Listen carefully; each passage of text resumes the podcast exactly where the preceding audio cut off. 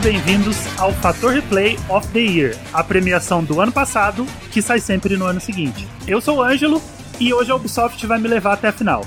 Confia. Eu sou o Flávio e vamos almoçar? Tem Bulbasaur soltinho, tem Charizard fresquinho, Pikachu desmanchando. Tem uma salada, tem uma salada de chicorita, mano, que é muito gostosa. Você faz assim, você corta ela em pedacinhos. Muito bom, cara. Exatamente. Pokémon alface é uma delícia com sal. Com sal e azeite. Eu sou Renan Foca e eu joguei um total de dois, três jogos esse ano. Então a seleção vai ser difícil. É foda. Oi, eu sou a Kel e se não for pra causar, eu nem participo de podcast, cara. É isso aí. Que causar. certíssimo. Causar o terror. Eu sou o Muri e nesse episódio eu vou manter meu personagem de gostar de jogo esquisito.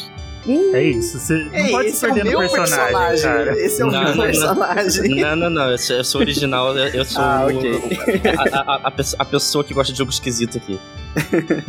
Oi, eu sou o Wash e. E o homem Ih. disparou! O homem disparou! Hidetaka Miyazaki conseguiu de novo. De novo é dele. Hidetaka Miyazaki levou um susto maluco. Porra, quase morreu, né? O cara, o cara nunca mais vai aparecer numa premiação. né? Eu sou o Daniel Coutinho e anime de Jovem Triste é bom demais. É bom demais. É Aí eu isso. tenho que concordar. Olá, eu sou o Rodrigo Sanches e em 2022 eu não virei vampiro, mas eu sobrevivi. Você entrou no quarto do Wash quando ele tava com a janela aberta? Da namorada do Wash. Você entrou no quarto da namorada do Wash Não, que isso, gente? quando ela tava com a janela aberta? Como assim? É porque tem que deixar, né? Tá já aberto, mas a pessoa tem que deixar. Tem que É deixar, tem verdade, que tem que ter autorização. A pessoa tem que te convidar a entrar. Porra, mas que questão de gente aqui, maluco? Eita. É o seguinte, Eu sou apenas uma criança de 6 anos. Eu acho que eu acho que a segurança desse podcast tá, tá um pouco falha, porque eu não sei quem deixou esse tanto de gente entrar aqui. Sabe aquela tranca com cheetos? É isso, é isso. Pode crer. É o portão com cheetos esse podcast, porque, caralho, deixaram muita gente entrar nesse episódio. Mas por uma boa causa, hoje estamos todos aqui, uma vez por ano, pelo menos, vocês vão ver a equipe toda reunida. Né? A gente tenta, pelo menos no final do ano, juntar essa galera, é igual família, né? Família É confraternização. vê- É, família você só vê todo mundo no final do ano e olhe lá. Exatamente. É o E- festa da firma isso daqui, cara. Festa da firma, É. literalmente festa da firma. E hoje a festa da firma tem dois convidados muito especiais. Primeiramente, eu queria falar do nosso convidado Daniel Coutinho, porque no último Replay of the Year, a gente chamou ele pra fazer bullying com ele. Né? Dá, pra, dá pra fazer de novo. Dá Tá pra, errado? Eu queria, Dá eu pra queria fazer, fazer de novo, exatamente. to- todos os anos, é o mesmo bullying. É, vai virar nossa nova tradição. É. Mas não, como a gente fez bullying com ele ano passado, esse ano eu queria me redimir, então hoje ele é um dos convidados especiais. Não sei quem deixa esse cara entrar aqui toda vez. Toda vez Obrigado, ele tá aqui. eu apareço. Mas estamos com Daniel Coutinho from the Splitcast Series. Daniel, seja muito bem-vindo novamente, novamente, novamente ao Fator Play. Você sabe que a casa é sua. Você é sempre bem-vindo aqui. Obrigado por ter vindo. Pô, mas eu agradeço pelo convite. É sempre ótimo gravar com, com você, com a galera do Fator. E ainda mais quando tem convidados maravilhosos também juntos, aí é só, só alegria. Sim, sim. E hoje a gente tem uma estreia aqui nos nossos convidados. Rodrigo Sanches, from the Bonus Stage Series. Uia. Sanches, Olá. bem-vindo ao Fator Replay, seja muito bem-vindo à nossa casa. Como eu te disse, hoje a gente vai te tratar bem, porque é a primeira vez. Mas no próximo, você já sabe, no próximo é bullying. Pelo menos no assim próximo... uma vez, né? Assim, É, no próximo já. você vai ter que sentar pena. no chão, É, aí não, você normal. se vira, cara. Normal. Vira. Hoje, hoje você tá no sofazinho, mas no próximo você vai sentar no chão. Seja muito bem-vindo ao Fator Replay, meu querido. Obrigado, gente. Obrigado pelo convite. Prazer imenso estar aqui com vocês. E é isso aí. Vamos, ba- vamos bater papo sobre joguinhos. Vamos, vamos. Hoje é um episódio especial, estamos todos reunidos, família completa reunida, com dois convidados muito lindos, porque nós estamos no nosso Replay of the Year, o nosso Hot. Então é um episódio que a gente faz todo comecinho de ano, a gente dá uma olhadinha pra trás, vê o que, que aconteceu em 2022. Então é o seguinte, vamos, vamos embora, vamos subir, prepara aí a sua melhor roupa de red carpet, que hoje é um dia especial e a gente vai eleger o jogo do ano de 2022.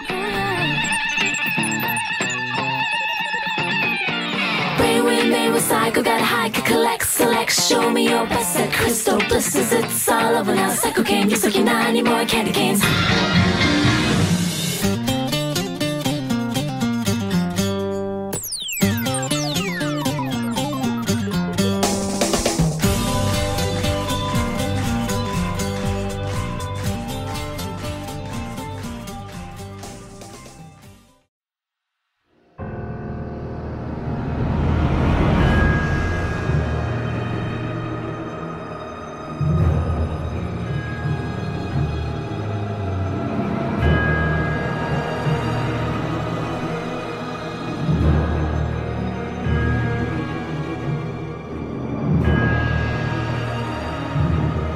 Vou começar direto, eu deixei todo mundo no escuro, porque é o seguinte: ano passado, a gente teve um. A gente teve um problema no nosso replay of the year. Tem, gente, né? Eu não vi problema nenhum. É, aham, aham. é que é o se- seguinte, dois membros do podcast se aculiaram, né? Se uniram no- no- nos bastidores pra eleger Hitman 3 como jogo do ano. Meu Deus. Foi uma coisa assim que. Em segundo lugar foi Hot Wheels Unleashed.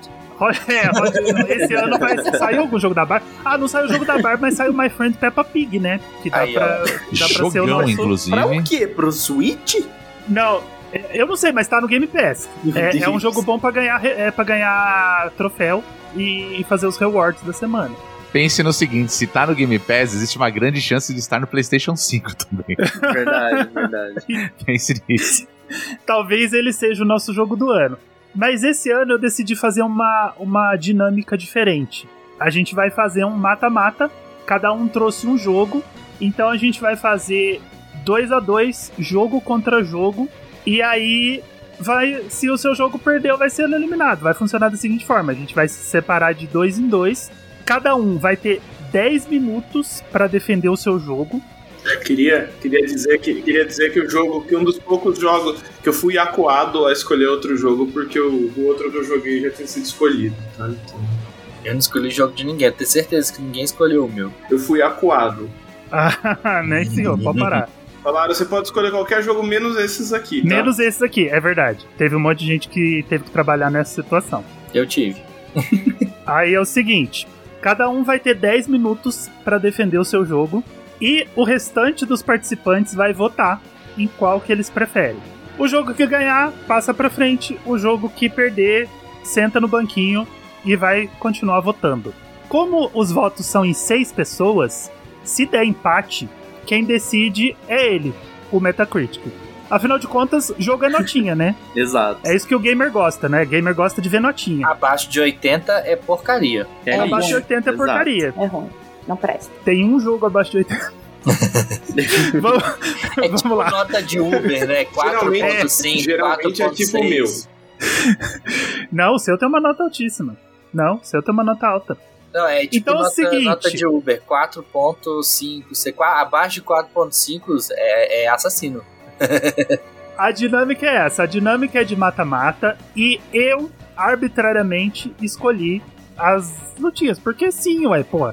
Eu que vou editar um episódio com oito pessoas, cara. Que o que mando nessa Olha, parada? boa sorte, viu? Que vantagem que eu posso levar nisso? A vantagem que eu posso levar nisso é, porra, eu faço o que eu quiser, maluco. Eu que escolhi as chavinhas e aí vamos, vai funcionar da seguinte forma: vamos começar com a primeira dupla. A primeira dupla é os dois amiguinhos que se juntaram ano passado pra tentar Não! fazer um Caralho, o Ângelo vingadinho, Hoje. Olha. eles vão ser Cara, caramba. rivais. Gente, ele ficou um ano que- planejando isso. Mano, o jeito que ele falou parecendo coração, tipo... hein, gente? Né? Ficou um ano- um remoendo essa, ficou um ano remoendo tô- essa parada, Murilão. Eu tô dando uma risada Gente, maligna. Amigo, eu vou mandar uma, vou mandar uma cesta de aqui. desculpas, um buquê de flores pra sua casa. Anotando aqui, nunca, nunca irritar o Ângelo, anotado. Ô, ô Hoje- Ângelo, ô, amigo, não é você que tá de Oi. TPM, não? Eu acho que sim. Sabe o que é pior de tudo? É que não foi nem combinado. Não, não foi. E ó, e, e Hitman 3 ser o nosso jogo do ano foi uma coisa maravilhosa, porque nenhum podcast premiou Hitman, viu? A gente. É, o Hot Wheels também. Ah, e nem Hot Wheels, a gente é muito único por causa disso. Mas hoje a primeira chave é Foquinha versus Renan. Quem quer começar? Foquinha versus Renan sou eu contra eu mesmo. E as duas Ah, não, é você. Pô, ano passado eu fiz a mesma coisa, maluco. Foquinha versus Muri. Quem quer começar? Muri, por favor. Eu, eu vou começar assim, na lata, com o meu jogo Opa. esquisito, é isso? Muri, você fala o nome do seu jogo e você vai ter 10 minutos no cronômetro pra defender por que, que a gente deve votar nele. Ok, vamos lá então. Meu jogo que eu trago pro Hot desse ano é Final Fantasy Origins, Stranger of Paradise. Porra, eu, eu voto no do Murilo já, já desisti do meu. Farofa pra caralho. Eu já desisti do meu, voto no do Murilo. A, a- a minha conexão com o Fock é nesse nível, mas enfim, vamos lá que eu tenho que defender meu jogo ainda, preciso de mais votos. Basicamente, Final Fantasy Stranger of Paradise é um jogo de ação muito completo, que, apesar de alguns probleminhas ali de gráfico, performance e tudo mais, ele é extremamente divertido. Porque ele é aquela experiência pra quem gosta de Ninja Gaiden. Assim, ele não é Souls-like, gente, por favor, não confundam. Ele não é Dark Souls, ele não é parecido com, com os jogos da FromSoft, ele é muito mais parecido com Ninja Gaiden e Devil May Cry. E ele tem muitas é, opções de customização. Então, se você gosta de um combate que muda o tempo todo, você pode mudar de classe, você pode mudar de arma, você pode mudar é, as magias que você usa, os equipamentos que você usa. É tudo muito dinâmico e muito divertido. Isso que me atraiu nesse jogo. E uma coisa que me surpreendeu é que eu tava esperando uma história super rasa, né? Super. Aquela coisa, ah, é um protagonista, um protagonista hétero, branco, beleza, ele quer salvar o mundo e tal. Mas aí o tempo vai passando, você vai entendendo um pouco mais da história, não vou dar spoiler, spoilers aqui, é claro. Mas vai se tornando uma coisa muito mais profunda de. Ah, vamos derrotar o caos pra proteger a Terra, tudo bem, mas você entende a origem do caos e tudo que acontece por trás dos protagonistas e por trás do grupo de personagens que vai acompanhando, que vai acompanhando o protagonista. É uma coisa que você fica assim, você chega no final do jogo e fala, cara, eu não tava esperando isso, ah, mas é muito bom, é muito bom, é muito bom, muito bom. E já tem as DLCs lançadas, então já tem mais conteúdo pra fazer. É, assim, não, não tem realmente muito o que falar, porque é um jogo de ação e você vai basicamente bater em todo mundo, fazer manobras, fazer combos, fazer tudo que você tem direito em um jogo de ação. Mas assim, joguem Final Fantasy Origins Stranger of Paradise. Ele é o jogo perfeito pra quem gosta de Ninja Gaiden, pra quem gosta de Devil May Cry, pra quem quer um jogo de ação é, com movimentos precisos, pra quem, sei lá, sentiu falta disso em Bayonetta 3, não sei se foi o caso pra alguém. Mas assim, é um jogo focado em gameplay, que também tem uma história muito boa. Infelizmente, tem um protagonista que se veste com roupas da Que Renner. usa a camiseta da Renner. É só a primeira, só a primeira missão. Só, a primeira missão. Só, só pra você pegar umas Só pra você pegar umas coisinhas. Depois ele, ele larga o jeans da C&A. Gente como a gente, pô, normal. É, a roupa dele muda conforme os equipamentos que você usa. Então, quanto mais equipamentos você pega, mais estiloso ele fica. Os equipamentos são lindos. Também tem sistema de loot pra quem gosta de loot. Então, vai ter equipamento de várias, várias raridades diferentes, com vários bônus diferentes, pra você fazer aquela build maravilhosa e fazer aquele min-maxing maravilhoso que eu sei que quem tá ouvindo a gente gosta, porque eu gosto de um min-maxing. Então, isso, esse é o jogo ideal pra quem gosta de passar 30 horas olhando o site falando assim, qual, qual a melhor build pra classe tal. É por isso que eu amo ele demais. Votem nele, por favor, é isso. Deixa eu falar, deixa eu falar um pouquinho mais do, do Stranger of Paradise. Não é meu jogo, mas eu posso amigo. defender. Eu posso defender o jogo do outro. Tem sistema de classes, cara. Tem sistema de classes que é delicioso. Você pode trocar cara, as classes, pode- inclusive, é, Pode- durante é, o você pode combate. trocar os jobs durante o combate, deixa dois jobs equipados. E, cara, esse protagonista é o maior foda-se ever, que você começa meio com raiva, mas ele interrompe. É o cara que interrompe o vilão falando no meio do. no meio da cena. É maravilhoso, cara. É maravilhoso. É pura farofa que o Muri gosta. Foca.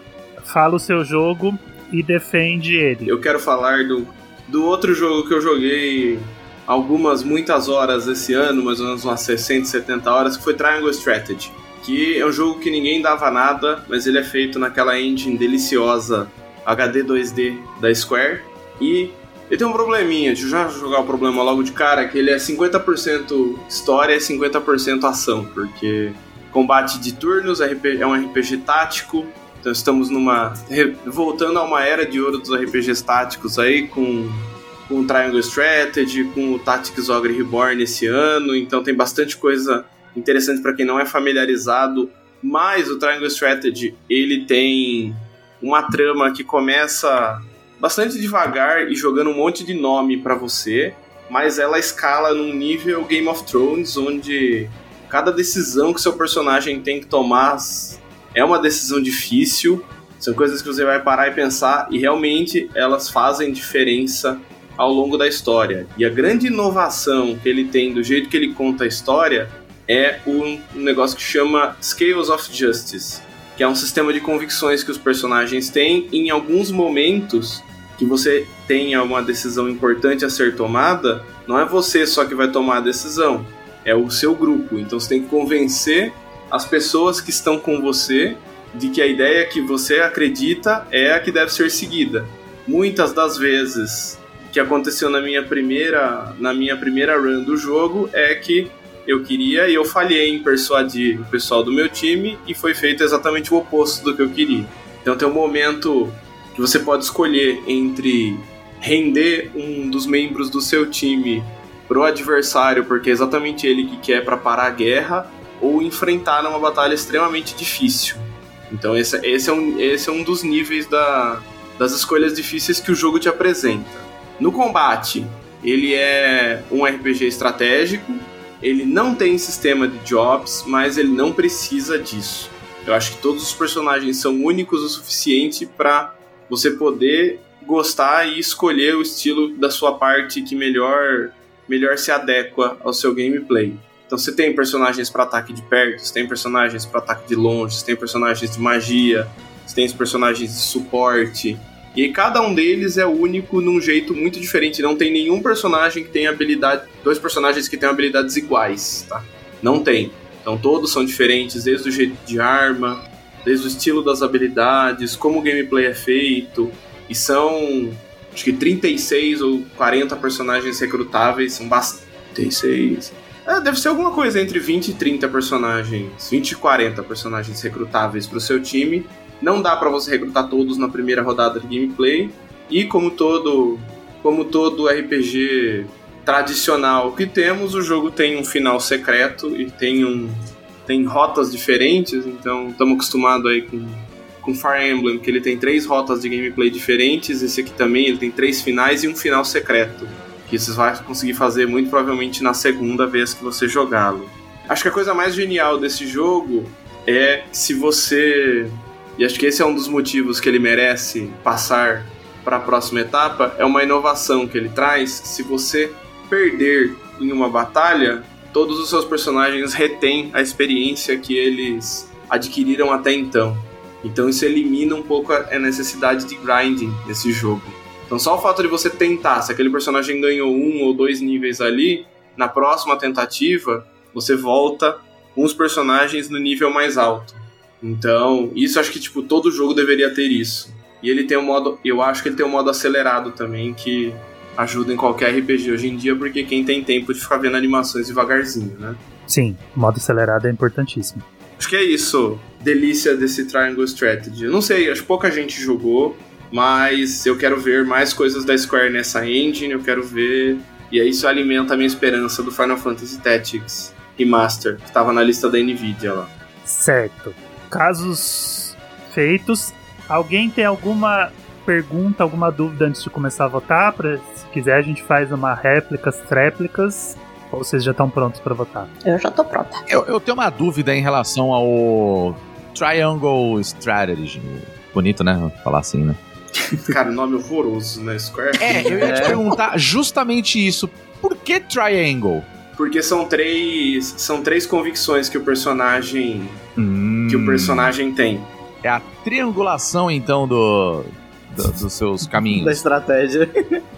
São três, são três cada cada final ele vai com base em uma das convicções do, Hum, do jogo. É por isso que é Triangle, que é liberdade, moralidade e utility. Eu falar utilidade, mas não é. uhum. É morality, liberty e utility. Entendi, entendi. Então vai, Sanches, dá seu voto. Olha, eu vou falar pra você que assim, eu, eu adoro RPG de turno, mas na minha opinião, eu vou falar a verdade, eu não, não me chamou a atenção muito. Esse- Esses jogos recentes da Square, pra falar a verdade, ele não me chamou muita atenção. Mas o, o Final Fantasy é Final Fantasy, né? Então, eu, não- eu confesso que eu não joguei no- esse novo, né? O Stranger in Paradise. Mas eu acho interessante é, essa ideia de uma pessoa comum entrar nesse universo que a gente já conhece, sabe? Com esse tipo de, é, de recurso que você tem, né? De poder, que você falou, você começa ali com a camisa da Renner, né? Eu achei muito bom essa comparação. Exatamente isso. Você começa com a camisa mais básica do mundo. Pois é, então assim, a, a ideia de você customizar o teu personagem, o fato de você ter várias classes, né? Que você pode alternar durante o, o, seu, o seu jogo. Isso é uma coisa que eu acho muito interessante, principalmente dentro de Final Fantasy. Claro, a gente tá acostumado em criar uma party onde cada um tem a sua classe e você vai saber administrar isso da melhor maneira possível. Mas você tendo o protagonista capaz de fazer isso, pra mim é, um- é uma evolução pra série, sabe? Então, no, no meu voto, acho que seria o Final Fantasy. Eu voto no, eu voto no Final Fantasy. Então um voto pro Final Fantasy. eu vou. O meu, eu vou fazer o seguinte: é, eu não joguei nenhum dos dois, mas, cara, o Triangle Strategy é uma das minhas pequenas obsessões desse ano, porque eu sou, eu sou novato nesse, nesse lance de tático, mas eu tô completamente fascinado, assim, eu fico indo atrás de jogos táticos para poder treinar, para poder jogar, porque é algo que eu tô gostando muito, é um gênero que eu tô gostando muito de conhecer. Final Fantasy não é o meu forte, sim, né? Já, já vou ser cancelado pelos, pelos Final Fantasers. Eu gosto Cancelado. muito mais. Canceladíssimo. Desde Apesar cancelado. desse jogo. Deixa, deixa cancelado aqui. A, a Quem chamou o Ângelo? CPF cancelada. né? No, no Quem próximo, cara? ele vai organizar o, o- o- a gravação e a gente expulsa ele e grava só a E gente, tá? editar, né? Exato, Ele só vai editar. Ele convida e edita, mas não vai participar. exato, exato. Mas ó, eu sou muito, eu sou muito mais chegado nos spin-offs de Final Fantasy, apesar de esse descer, né, mais ou menos né, reboot, ah, É uma recontagem da história do mundo, é, na é verdade. tá, tá, tá indo, é, é meio confuso esse, mas eu vou ficar com Triangle hoje porque é um dos jogos que eu quero muito jogar muito em breve. E apesar de eu estar muito interessado no, no Strand of Paradise também, por, por causa da pegada do Ninja Gaiden, que eu gosto muito de Ninja Gaiden, eu vou ficar com o Triangle hoje porque é um dos jogos, nos jogos que eu queria ter pego no lançamento, mas aí tinha umas outras coisas ali pra jogar. Ele tá um pouquinho acima na prioridade das, da minha listinha. Então, um voto pro Triangle. Um a um. Kel, Hum, então, eu já vou meter na cara, já que é o Final Fantasy, com certeza. Eu joguei ele acho que umas duas horinhas. E o Triangle ele não me atrai justamente por ser tático, né? Eu não sou uma pessoa muito fã de jogo tático, eu, sou meio burra para esse tipo de jogo. Mas é Final Fantasy. A farofa do começo dele é maravilhosa, é algo delicioso. Eu, e por ser Final Fantasy, pra mim, ele já ganha. Qualquer título com, com nome Final Fantasy, pra pois mim, Final já, Fantasy é, é nóis, né? já, já vale tudo pra mim. É, é gostoso demais o jogo, ele tem uma jogabilidade muito gostosa. É, a- o fato das, de ter classes eu achei fantástico.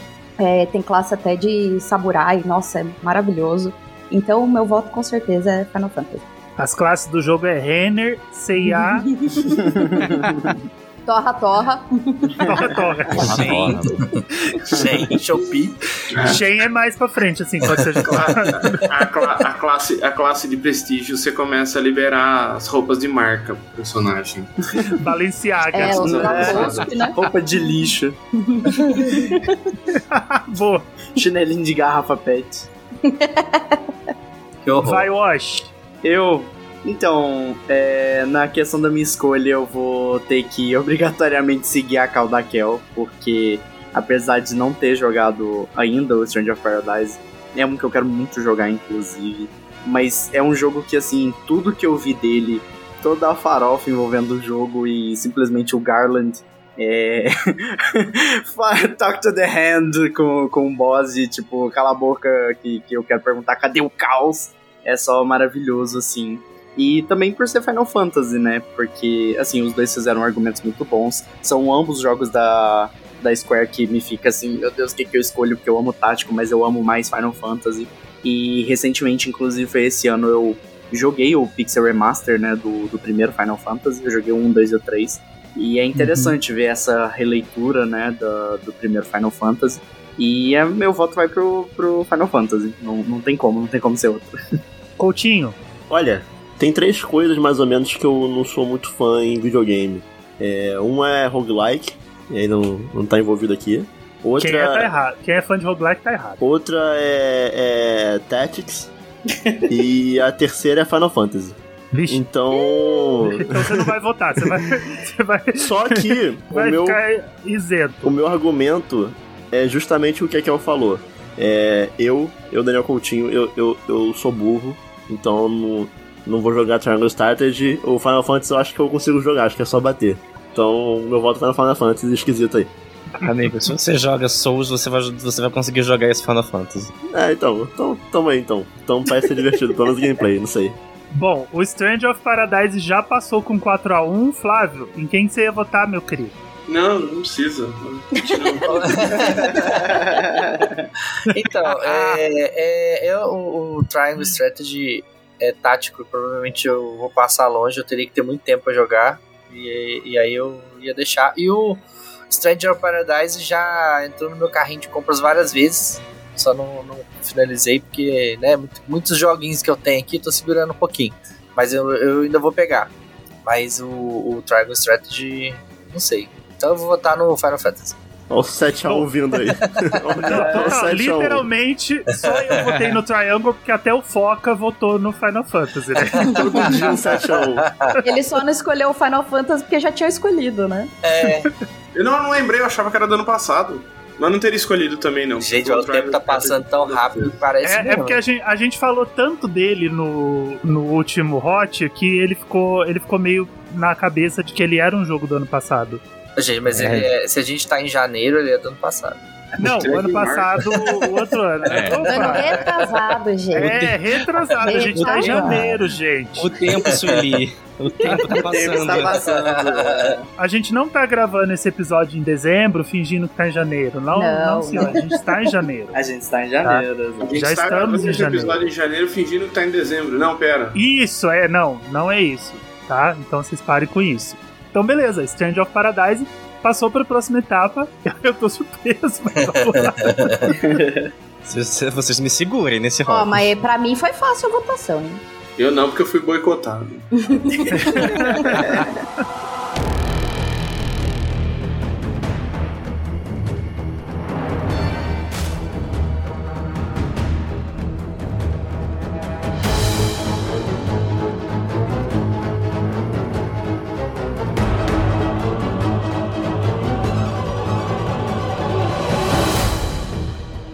na próxima, na próxima chave eu tinha um plano de jogar convidado contra convidado, né? Que é, pô, delícia isso. Mas eu não posso permitir que o Daniel vote no Elden Ring. Porque, pô, é um voto muito Ok. fácil, cara. Ok. É um voto muito Que fácil. ódio. Então, agora é Wash contra o Daniel. Ué? Quem vai primeiro? Meu Deus. Você quer ir primeiro, Daniel? Você quer que eu, Eu posso ir, eu posso ir, eu posso ir. Pode ir? Então vai. Então vai, Daniel, fala o seu jogo e a cidade de onde está falando. Eu tô falando do, Rio de Janeiro, tá calor, pra variar. Cara, o meu jogo do ano eh, que eu trouxe aqui é o Xenoblade Chronicles 3. E meu Deus do céu. Nossa, já levaram, levaram o seu jogo. Pronto, não tem eu mais vou, jogo. Acabou. embora, meu jogo. Passou a bota e levou o seu jogo. Ei, Rio de bom, Janeiro, eu viu? vou, vou- vou recomeçar então. Ó, o meu jogo do ano que eu trouxe aqui é o Xenoblade Chronicles 3. Vamos falar rapidinho sobre a premissa da história do jogo, que eu acho muito interessante. O, o jogo, ele, ele- o Xenoblade Chronicles 3, ele, né, obviamente, ele é o terceiro, né, dessa, dessa, dessa série da, da, dos Xenos, Xenos jogos. Né? O jogo, ele conta a história de um mundo que ele vive num eterno conflito entre dois grupos, né? É, e a origem do conflito meio que ninguém sabe, a guerra já existe há tanto tempo que meio que o ódio entre esses dois grupos ele, ele existe como consequência de outros conflitos e, e ninguém sabe muito a origem da guerra em si. A premissa é de que existe um flame clock, que é literalmente um relógio que tem uma barrinha em volta dele, que ele precisa ser preenchido. E como é que você preenche ele? É, você entra em conflito com o grupo rival, né? É, acho que é Agnos e Kivis, eu não lembro agora, os nomes são difíceis. E aí você derrota o rival, e aí com a alma dos inimigos ele preenche aquele relógio. Então, é, se você não preencher esse Flame Clock, né, como dizem no jogo, a sua colônia ali, ela morre. Porque é importante frisar também de que dentro desses dois grupos existem várias colônias. Então, meio que tem guerra pelo continente inteiro ao mesmo tempo. Então, é um sistema que obrigatoriamente coloca esses dois grupos em conflitos constantemente e nutre um ódio entre eles sem uma razão exata, sabe? Eles não sabem o motivo pelo qual eles se odeiam. E aí, nesse, nesse, né, nessa, nesse contexto, é, a gente tem uma party formada e eu acho muito interessante que essa party era formada logo no começo do jogo e ela tem é, seus seis personagens ali que são três personagens de cada grupo, né? Então o, o jogo ele vai falar muito sobre união e separação e o porquê que há um conflito e tipo é possível os dois grupos conviverem, né? E o fato da party ela ser formada logo no começo eu acho um ponto muito positivo, porque o jogo ele não sofre problema como alguns outros RPGs, como Persona 5, que tem um personagem que ele é interessante, mas ele entra muito no final do jogo e não tem tanto tempo de tela. Estou falando de você, Haru. E aí, acaba que o jogo ele consegue construir muito bem todos esses personagens, cada um no seu tempo, obviamente, mas todos os personagens da party eles são desenvolvidos e eles têm uma um background, o jogo ele utiliza muito o recurso de usar flashback, o que eu acho um recurso manjado, mas eficaz, funciona. Então todos os personagens você consegue gostar deles, sabe, em algum momento. O combate do jogo, ele segue um pouquinho do Xenoblade 1 e 2, ele é bem uma, uma mistura entre os dois. Tudo do jogo é um pouco de mistura entre o Xenoblade 1 e 2. Eu não vou entrar aqui em spoilers, mas é, Xenoblade 1 e 2 tem relação com o 3, né? É, então, o jogo ele fala muito sobre uma mistura desses dois Xenoblades anteriores. O combate ele é muito bom porque ele, ele é simples é, de você entender como funciona, mas ele é muito complexo, então é, a longo prazo você precisa dominar ali algumas mecânicas que elas podem parecer opcionais no começo, mas depois de um tempo elas se tornam obrigatórias para você ser bem sucedido nas batalhas. É, o Xenoblade 3 ele corrigiu alguns dos tutoriais né, do, do, dos antigos, que eu achava que era horrível toda hora pop-up na tela, pop-up, pop-up, pop-up, ensinando tutorial. Eu lembro que no Xenoblade Chronicles 2, antes de você enfrentar o último chefe do jogo, depois de 100 horas de jogo, aparece um tutorial. Tem um tutorial. Então, assim, é, esse jogo ele consegue trabalhar um pouco melhor isso. Até porque, como ele é um jogo, ele é o terceiro jogo, então meio que ele já leva em consideração que você sabe um pouquinho, sabe? Porque você jogou os outros dois. E, e aí, vamos lá, outros prós do jogo. Ele tem um mundo aberto muito bem feito, que roda bem no Switch. Em Game Freak. Roda Game bem, Freak? roda bem no Switch. é um mundo aberto que ele é bonito, ele tem personagens, ele tem até, como você vê, é, inimigos de longe. Olha que loucura. Meu Deus, quem iria imaginar? Quem, como, que- como que você consegue ver um inimigo de Ele, longe no ele, Switch? ele roda mais de 20 FPS, ou Menino, Daniel? ele, ele né? roda, e eu vou te falar, Ele não, roda mais de 2 FPS? não tem Caraca. um moinho que ele roda 2 FPS se você andar 5 metros Tá pra trás. longe, né? Sim. Não, e Mas- assim, tudo belíssimo, cenários belíssimos, tudo lindo, tudo muito bonito. É a Monolith. Ponto. Monolith é perfeito. Monolith. Eles são, eles são assim, é, é o melhor. É, é provavelmente um, o meu desenvolver, um dos meus desenvolvedores favoritos de videogame hoje em dia. Acho que eles nunca entregam algo abaixo de muito bom, sabe? Ou é muito bom ou é excelente pra cima. E aí, pra falar um pouco mais sobre as coisas que eu gosto do jogo, eu teria que entrar em alguns spoilers aqui, mas eu acho que o jogo ele traz algumas mensagens muito importantes que você vai pegando mais mais para perto do final, assim, quando ele vai começando a fechar um pouquinho das pontas, porque existe muito um conflito entre o futuro contra o presente, né? O seguir em frente sem saber o que o futuro aguarda ou se manter estagnado numa zona de conforto do presente, apesar desse presente não ser um cenário ideal, né? Como eu já expliquei, uma situação de guerra infinita. Mas ainda assim, você no contexto do mundo ali, você encontra pessoas que se veem num cenário conservador da situação.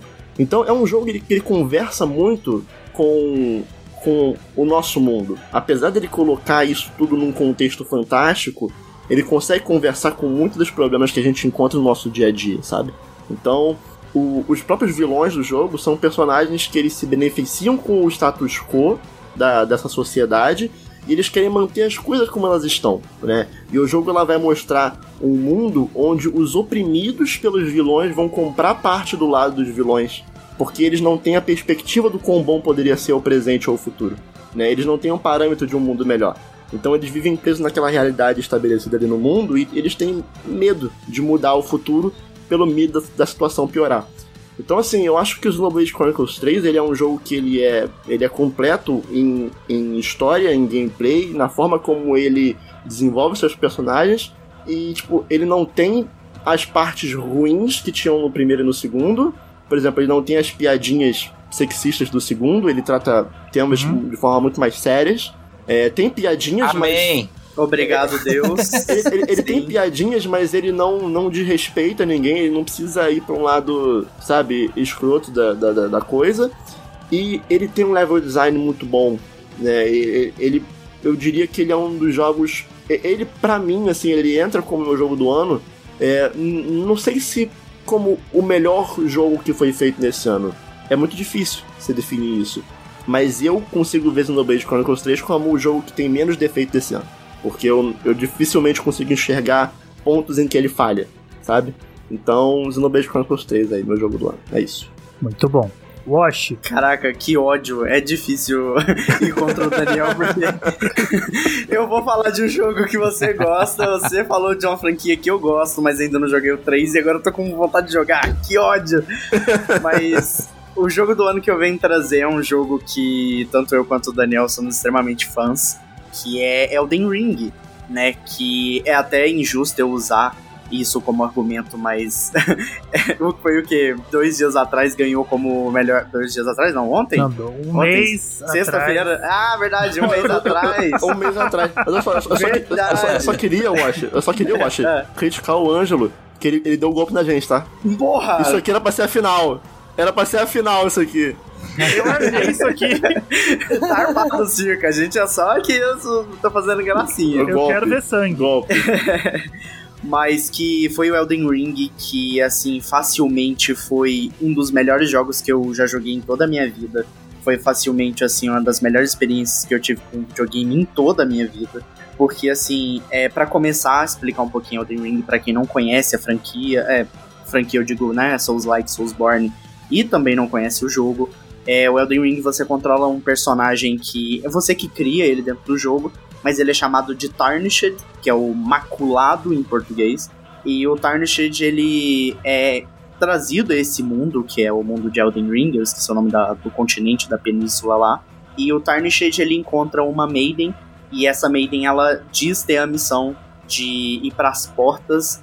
É, você vê logo de cara quando começa o jogo que tem uma árvore brilhante gigante é, no meio do continente, e a árvore se chama Tervery.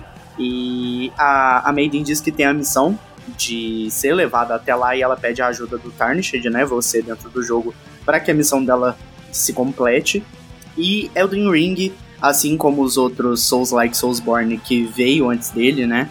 É, para quem já conhece ou tem aí a familiaridade com Dark Souls, com Bloodborne, com todas essas franquias da From Software, é, o jogo ele é basicamente um desafio constante atrás do outro. É, muita gente julga assim Elden Ring ou a franquia Dark Souls, é, até o Sekiro, Bloodborne, etc. Como um jogo que é tortura, né?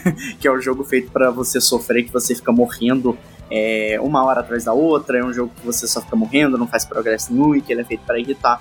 Mas eu acho que muita gente interpreta muito mal esses jogos porque, assim, é lógico, tem toda a questão de que eu não vou entrar nesse meio, né, de falar de questão de acessibilidade do jogo, que eu acho que sim, ele poderia ter algumas opções de dificuldade, mas o jogo, como ele é, da forma como, ele é, eu consigo jogar ele e eu consigo me divertir muito. E Elden Ring não foi diferente esse ano. É, o jogo ele lançou, foi tipo assim, uma das melhores experiências que eu tive com videogame na minha vida. Eu lembro que eu tava numa call com tipo seis amigos esperando o jogo liberar. E aí quando liberou o download, todo mundo foi lá, baixou o jogo, aí tipo, tava muito lento, e aí reinstalou o jogo, tava baixando o jogo de novo. E eu lembro, e vai ser até um pouquinho injusto eu jogar isso contra o Daniel que tá aqui é, como meu rival. Eu lembro que eu joguei, quando o Elden Ring saiu, ele saiu antes no PC, né? E ele saiu o quê? Umas 4 horas antes no computador. E o Daniel ia jogar no PS4. Aí eu lembro que o jogo saiu, eu joguei tipo umas duas, três horas, alguma Nessas coisa quatro assim. horas você terminou o jogo. Não, não, E não, não. E aí, e aí eu lembro que eu mandei mensagem pro Daniel. Falei, pô, Daniel, Elden Ring tá muito bacana. O que, que você tá fazendo aí? Aí ele me mandou uma foto. Block. Ele me mandou uma foto do teto dele falando, olhando pro teto até o jogo desbloquear. Tava difícil. Cara, assim, Caraca, e foi velho. uma das experiências, a- a- uma das melhores que eu tive, se pá, a melhor experiência que eu tive com videogame na minha vida, porque Elden Ring e Souls, no geral, pra mim a experiência é refinada quando o jogo é jogado em co-op, porque assim, eu sei que tem muita gente que gosta de jogar esse jogo, tipo, solo, assim, eu, inicialmente, quando eu tava jogando, é, eu não, não joguei com ninguém, eu não pedi ajuda co-op nenhuma, eu fui usar o co-op do jogo, tipo, muito mais pra frente, mas pra mim, uma das experiências mais divertidas é você chamar alguém e a pessoa te ajudar, ou a pessoa ficar fazendo é, os mapas com você. E eu simplesmente fiquei maluco quando eu enfrentei a Malenia, que é um chefão que tava na minha cabeça desde quando é, o jogo foi anunciado, desde quando lançaram aqueles primeiros teasers que tinha ela. E eu fiquei maluco, eu fiquei apaixonado pela personagem, pelo boss nesse caso, né? E quando eu fui enfrentar ela, nossa, cara, eu fiquei louco, porque é tudo que eu esperava e muito mais. E foi só divertido, e não só ela como boss, como o jogo todo. É, é tudo, assim, excepcional. É a trilha sonora, é a gameplay. Assim, eu acho que na questão dos jogos, pelo menos para mim, assim, muita gente vai é, discordar. É, eu sei que não segue exatamente uma história linear com começo, meio e fim. Eu sei que a história ela é contada é, do jogo, tanto quanto dos personagens, quanto do mundo, né? De, de Elden Ring, nos mundos do, do, dos jogos da From Software, né? Do, do Miyazaki. E eu sei que o jogo e a história dos personagens são contados nas entrelinhas. Então, é nos itens que você pega, é nas nuances que você pega dos personagens, é nas. Diferente agora, não é? No, no Elden Ring, que colocaram um sistema mais de, de missão um pouco mais linear. Até porque é o jogo é, da From Software que foi o primeiro a colocar tecnicamente um mundo aberto assim em si, né? E diferente dos outros jogos da franquia. E eu sei que você pega as nuances dos personagens agora fazendo as missões que o jogo colocou. Basicamente, storytelling ali, as, as side quests que seguem uma linha reta do personagem, você consegue seguir ele e ver até onde isso vai dar do começo, meio e fim. Eu achei bem interessante, é bem divertido seguir um personagem, seguir a, a, a linha da main quest dele ali, saber onde vai dar. Principalmente da, da Juani, se eu não me engano, né, Daniel? Da, da Lua, eu esqueci o nome dela, acho que é Juani mesmo, né? Da Honey. Honey, isso, da Honey, verdade. E é só maravilhoso, porque o jogo ele colocou muito conteúdo extra, principalmente para quem já conhece a franquia, já jogou Dark Souls, já jogou Bloodborne, já jogou Sekiro. Tem muita referência, tem muita homenagem ali dentro. E é só maravilhoso do começo ao fim. Elden Ring é o jogo que eu me dá orgulho literal, assim, apesar de eu não ter sido nem um pouco saudável. Eu, na época que eu tava jogando Elden Ring, eu tava desempregado. Eu abria o jogo 8 horas da manhã e eu parava de jogar ele 3 horas da manhã.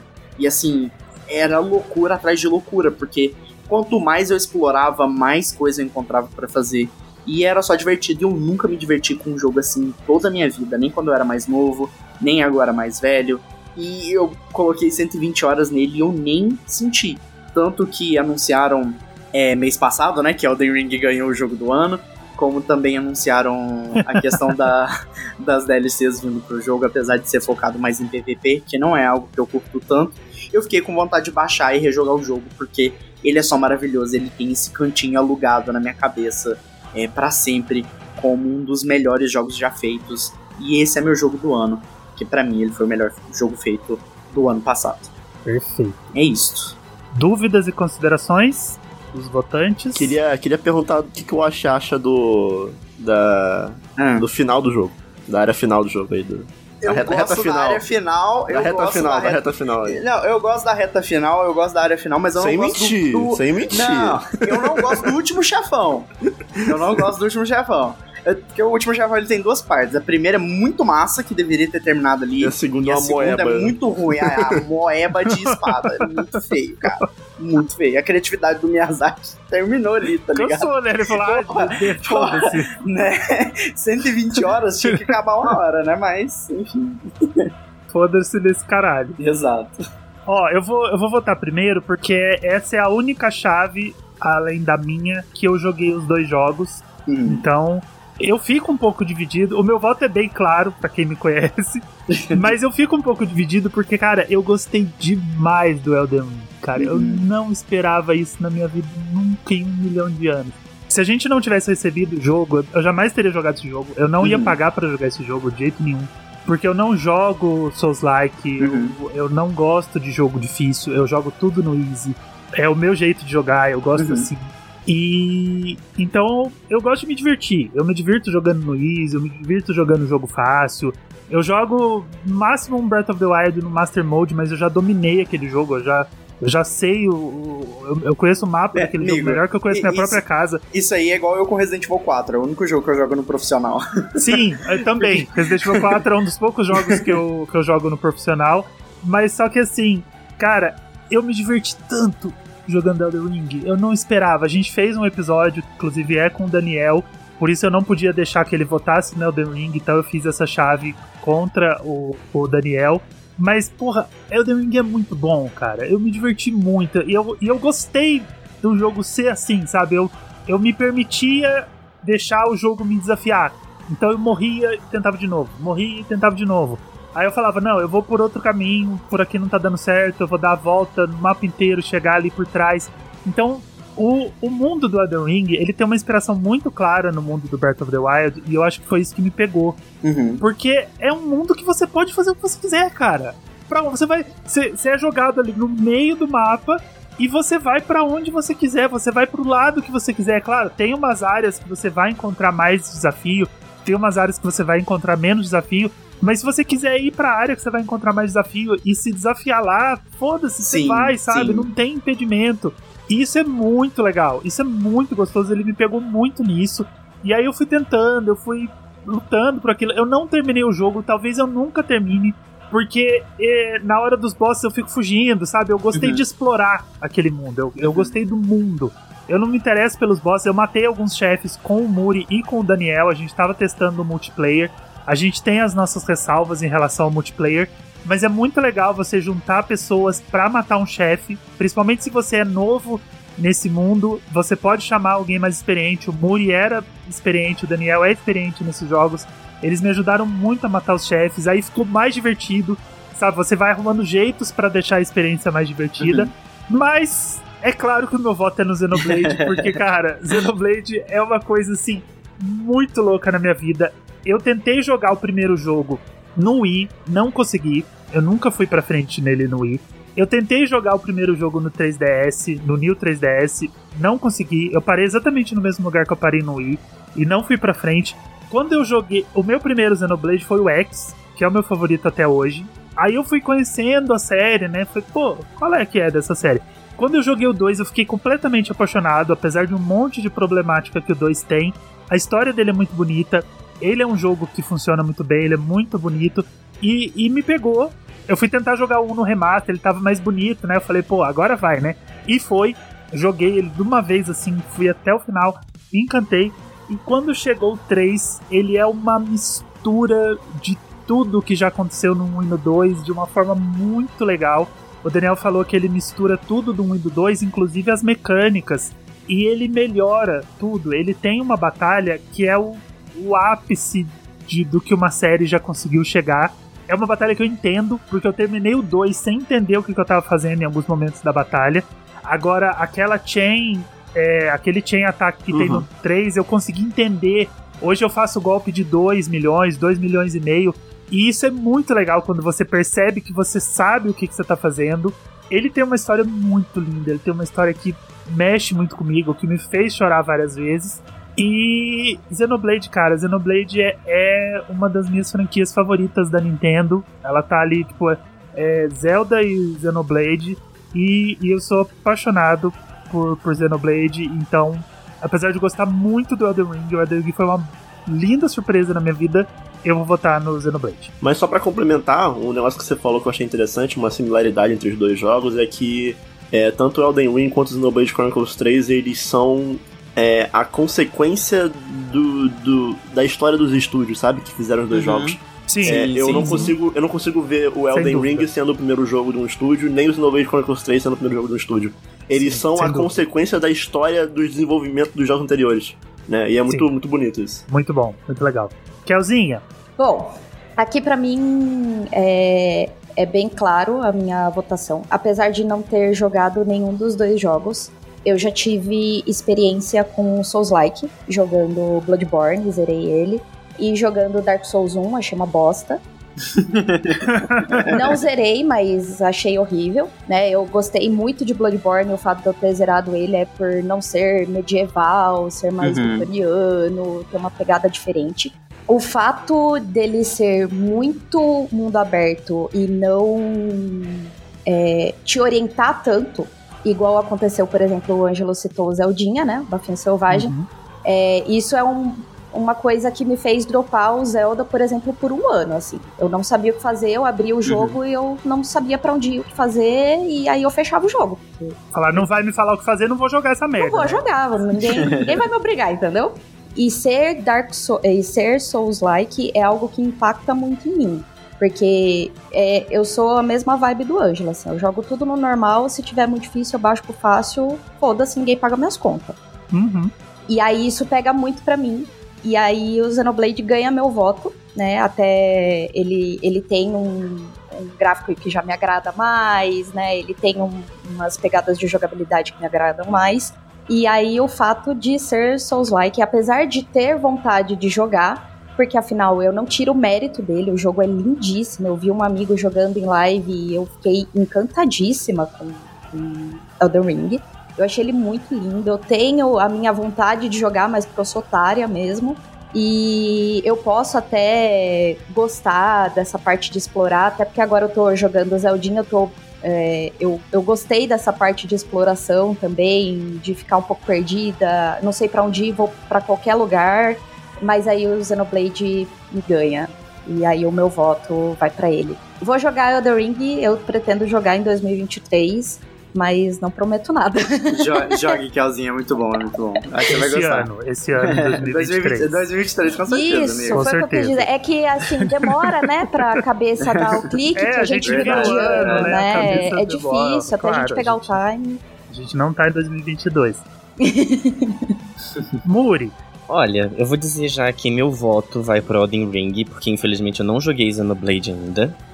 Tem que ter cacife, né, recursos pra comprar no Switch, que no momento a gente não está tendo.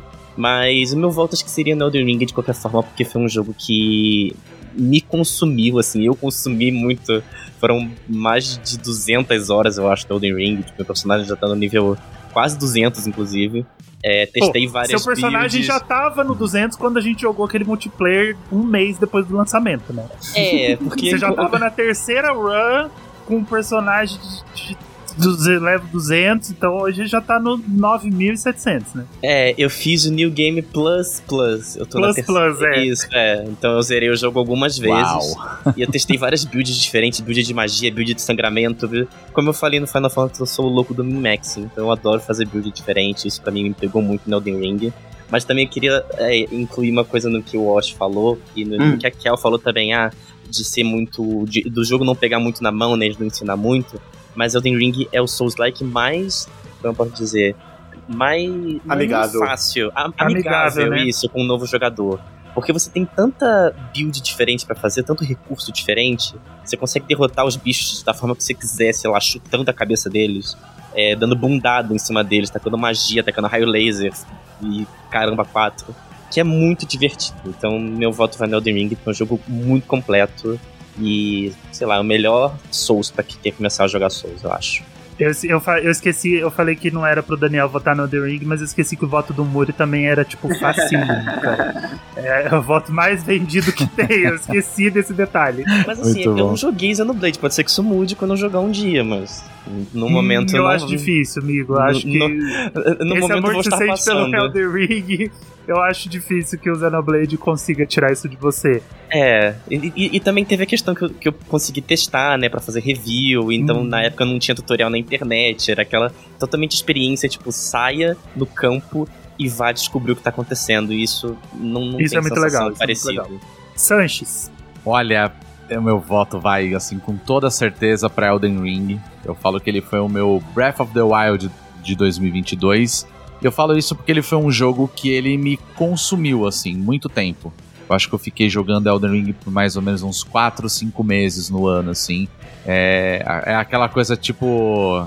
É Meninas Malvadas que fala, Sim, tipo, eu só pensava 80% naquilo, eu só falava naquilo, só queria E só encontrar tinha meme pessoas que disso, era tudo disso, né? Era tudo isso, e, e- e realmente, assim, é, Elden Ring, pra mim, é definitivamente o jogo de 2022.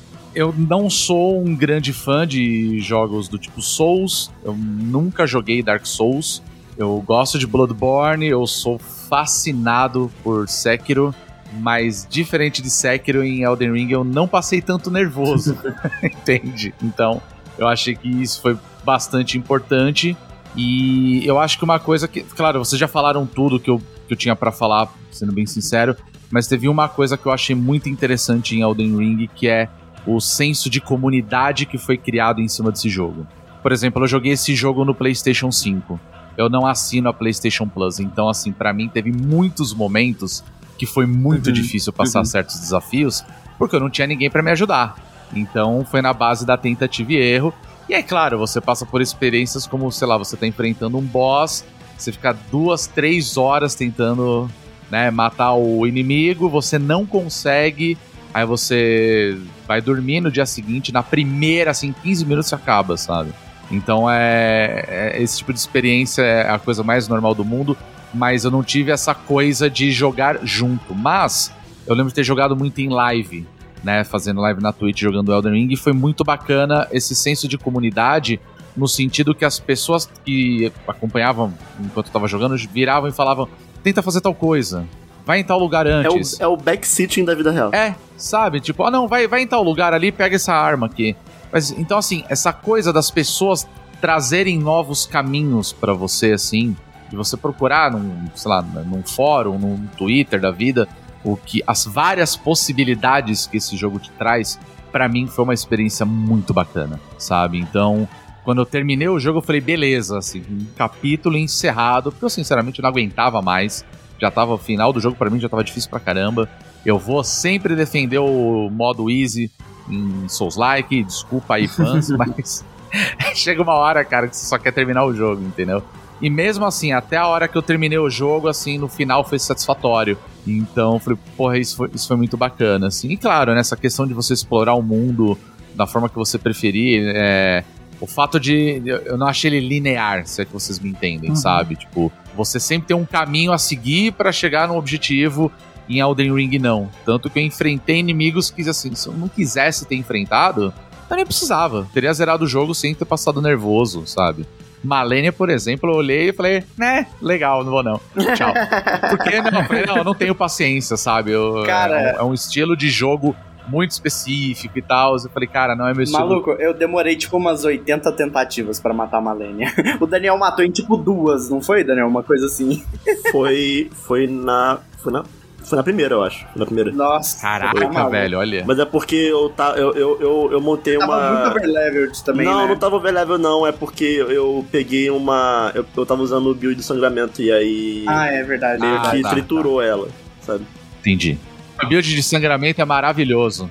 A grande verdade é que existe, existe o modo easy nos jogos da, da From, que sempre tem uma build que é Sim. absolutamente quebrada. E aí tu Usa usa, ela magia, e tu zera o jogo. também. Vou usar magia. Não, assim, o meu maior, meu maior trunfo foi o mímico, tá ligado? Porque o mímico, é, o mímico hora- é absurdo. Porra, cara, é um absurdo, O sabe? Mímico e o assassino lá, o Black Blade. Sim. Sim, também. Então, assim, só que, por exemplo, eu sou um cara que eu gosto de jogar, tipo, vai, o Elden Ring, eu joguei espada e escudo. Eu vou tomar o golpe, eu defendo. Cara, o Malena esquece, entendeu? Tipo, você não Né? consegue jogar dessa forma, né? Não vou dar spoilers, mas... Então, assim, é... Você consegue explorar aquele mundo, aquele universo todo da forma que você preferir. Então, foi uma experiência muito bacana, sabe?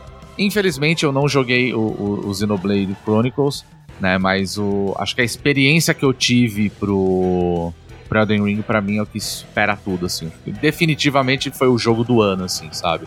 Tanto que eu, quando falaram, ah, vai entrar lá na Game Awards, eu falei, gente, vai levar, não tem jeito, sabe? A não ser que, sei lá, a Santa Mônica tivesse pago, tipo, uns Porra. milhões pro Geoff Keighley, né? Stop the count. É, entendeu? Mas meu voto, bom, já, já deixei claro, meu voto. Ele- eles, certeza. gastaram, eles gastaram todo o dinheiro deles em 2018, quando eles tiraram do Celeste. Só amargo mesmo. É, exato, exatamente. Flavinho, Tô aqui. oi, tá aí. Tô aqui. Em que, que você vota? Então, é. O Elden Ring eu não joguei, mas eu joguei os outros Souls aí, eu não, não sou muito fã e tal. Eu gosto muito do Dark Souls, não cheguei a terminar. O Demon Souls eu apanho dele pra caramba. Mas Xenoblade Chronicles, pra mim, é o jogo do ano. Se, se fosse assim, pra eu escolher, né, Ângelo? Opa, Eu fui, eu fui obrigado a escolher o que é esse- mais jogo do ano do que o seu, mas você já você não podia mais escolher ele, né? Exatamente. É, seria ele porque é incrível assim, a- o que eles fizeram. A... Todo mundo já falou todo, tudo que tinha que falar dele. Mas essa, essa junção, essa mistura que ele faz do, do 1 e o 2, que é justificado, sem spoilers, né? Mas é, é um negócio muito legal. Quando o pessoal pergunta, ah, se eu jogar só o 3, eu vou conseguir aproveitar? Vai conseguir aproveitar muito, que é um baita jogo bonito, divertido, bem feito, com um sistema de batalha redondinho e, e com uma história linda que eu chorava a cada dois minutos. Você termina desidratado, eu parava um tempo, não, preciso absorver o que, que aconteceu. O capítulo 5 tem o melhor season finale da história dos games. Sim, sim, você fica chocado o tempo todo. É, é, é aqueles final de Avenida Brasil o tempo todo. Nossa. E aí, muito legal. E aí, assim, quando. Só que quando você joga os outros dois, você tem um aproveitamento muito interessante.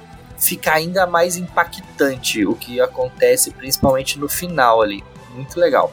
Então, meu voto é Xenoblade 3, um dos melhores jogos que eu joguei na vida. E, e eu passei cento e tantas horas sem ver.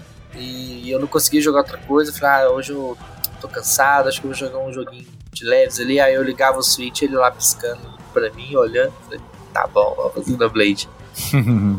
E assim, o, o, o- em relação, né, comparado com o 1 e o 2, eu acho que ele pega o que tem de melhor no 1, que tem, melhor, que tem de melhor no 2, e faz uma mesclagem muito bacana, muito legal, e é, retira aquele excesso de tutorial, aquele excesso de, de side quest sem graça. Side quests desse jogo são algumas melhores do que as próprias side, da, da- que as próprias quests principais que você fica. Pô, e, e tem os Hero, né? Hero Quest, que eu nem comentei. Nossa, os Heroes são maravilhosos. Você fica. é, é, eu fiz todos porque eu quero, quero saber mais, quero ver mais. E você pode passar o jogo sem fazer alguns, né? E eu fiz todos porque eu achei a melhor parte do jogo, a melhor coisa, você descobrir a história daqueles personagens e a fundo ali. É muito bom, é muito legal. Eu, eu recomendo fortíssimo pra todo mundo, não só pra quem gosta de RPG, pra todo mundo, porque só a história dele, às vezes fala assim, ah, esse- o RPG dele vai ser chato e tal, porque tem batalha, às vezes a pessoa não gosta. Então põe ali no facinho, vai acompanhar a história, que é muito bem feita, muito legal. E é isso. Foquinha. Vamos lá, vamos lá. Xenoblade tem uma história interessante. Eu comprei, comprei ele logo que eu cheguei nos Estados Unidos e desde então eu não tirei ele nem do plástico. Então, tá aqui parado faz uns dois meses já pra eu jogá-lo. Mas eu tenho que votar no Elden Ring, seria a minha escolha Justo. também de, de jogo do ano. Eu acho que é uma das experiências mais únicas de jogos e uma das coisas que deveria revolucionar a indústria daqui pra frente. É, acho que eles fazem o mundo aberto de um jeito que talvez só o Breath of the Wild conseguiu chegar mais ou menos parecido. E, cara, todo mundo já falou sobre sobre a, sobre a From, sobre o Elden Ring e o senso de comunidade, que eu acho que é que eu acho que é incrível. E as histórias que crescem ao redor do jogo também, por exemplo, do do cara que ajuda os outros a matarem a Malenia lá. Esqueci o nome dele agora. Let me solo her. O Let Me Solo Her. Isso foi Então, genial. cara, esse- esses lords que aparecem e justamente é nesse tipo de jogo de comunidade que é propício para essas histórias aparecerem. Acho que eu vou de Elden Ring também. Você acha? Eu tô- não tô nem surpreso. Foi, foi- foi um dos poucos jogos que eu também investi muitas horas assim. Justo, eu já tava esperando isso. Bom, a gente teve o nosso primeiro empate e, claro, não bate. Ninguém bate o Elden Ring em notinha, né? Não tem como. É. O Elden Ring, ele ficou É isso, com... né? É, o Elden Ring, ele ficou com 96, o Xenoblade ficou com 89. Mas Então- assim, só pra. Só pra. Eu, eu fico sa- satisfeito com isso, porque acho que empate é justo para esse, esse embate. Mas o fato de um jogo que custa muito caro pra um console que nem todo mundo tem e que o jogo custa 350 conto e é, um Uhum. me- é meio de nicho, eu, eu acho, eu acho bonito ele empatar com o Elden Ring, sabe? Justo. O Xenoblade, ele merecia, ele é um, ele é um jogão. Ah, é? Super Por jogo. isso que o Ângelo deu o golpe, porque era pra ter ido mais longe no Blade. Não, e assim, é... Xenoblade e o o Splatoon saíram muito próximos, acabaram com qualquer possibilidade de eu comprar qualquer jogo no segundo semestre, então eu parei aí. Ainda bem que ele tem. Eu fiz 150 horas nele, então pelo menos valeu a Nunca mais me recuperei, exatamente. Nunca mais recuperei. Nunca mais me ainda. recuperei financeiramente. Tô pagando aí. Mas valeu a pena.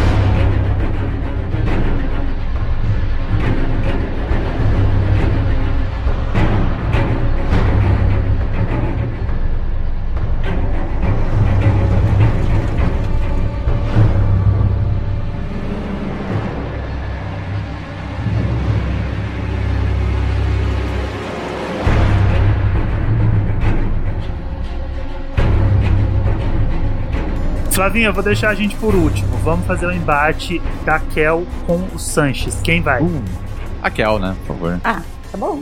Eu ia falar o convidado, né? Não, não, que isso.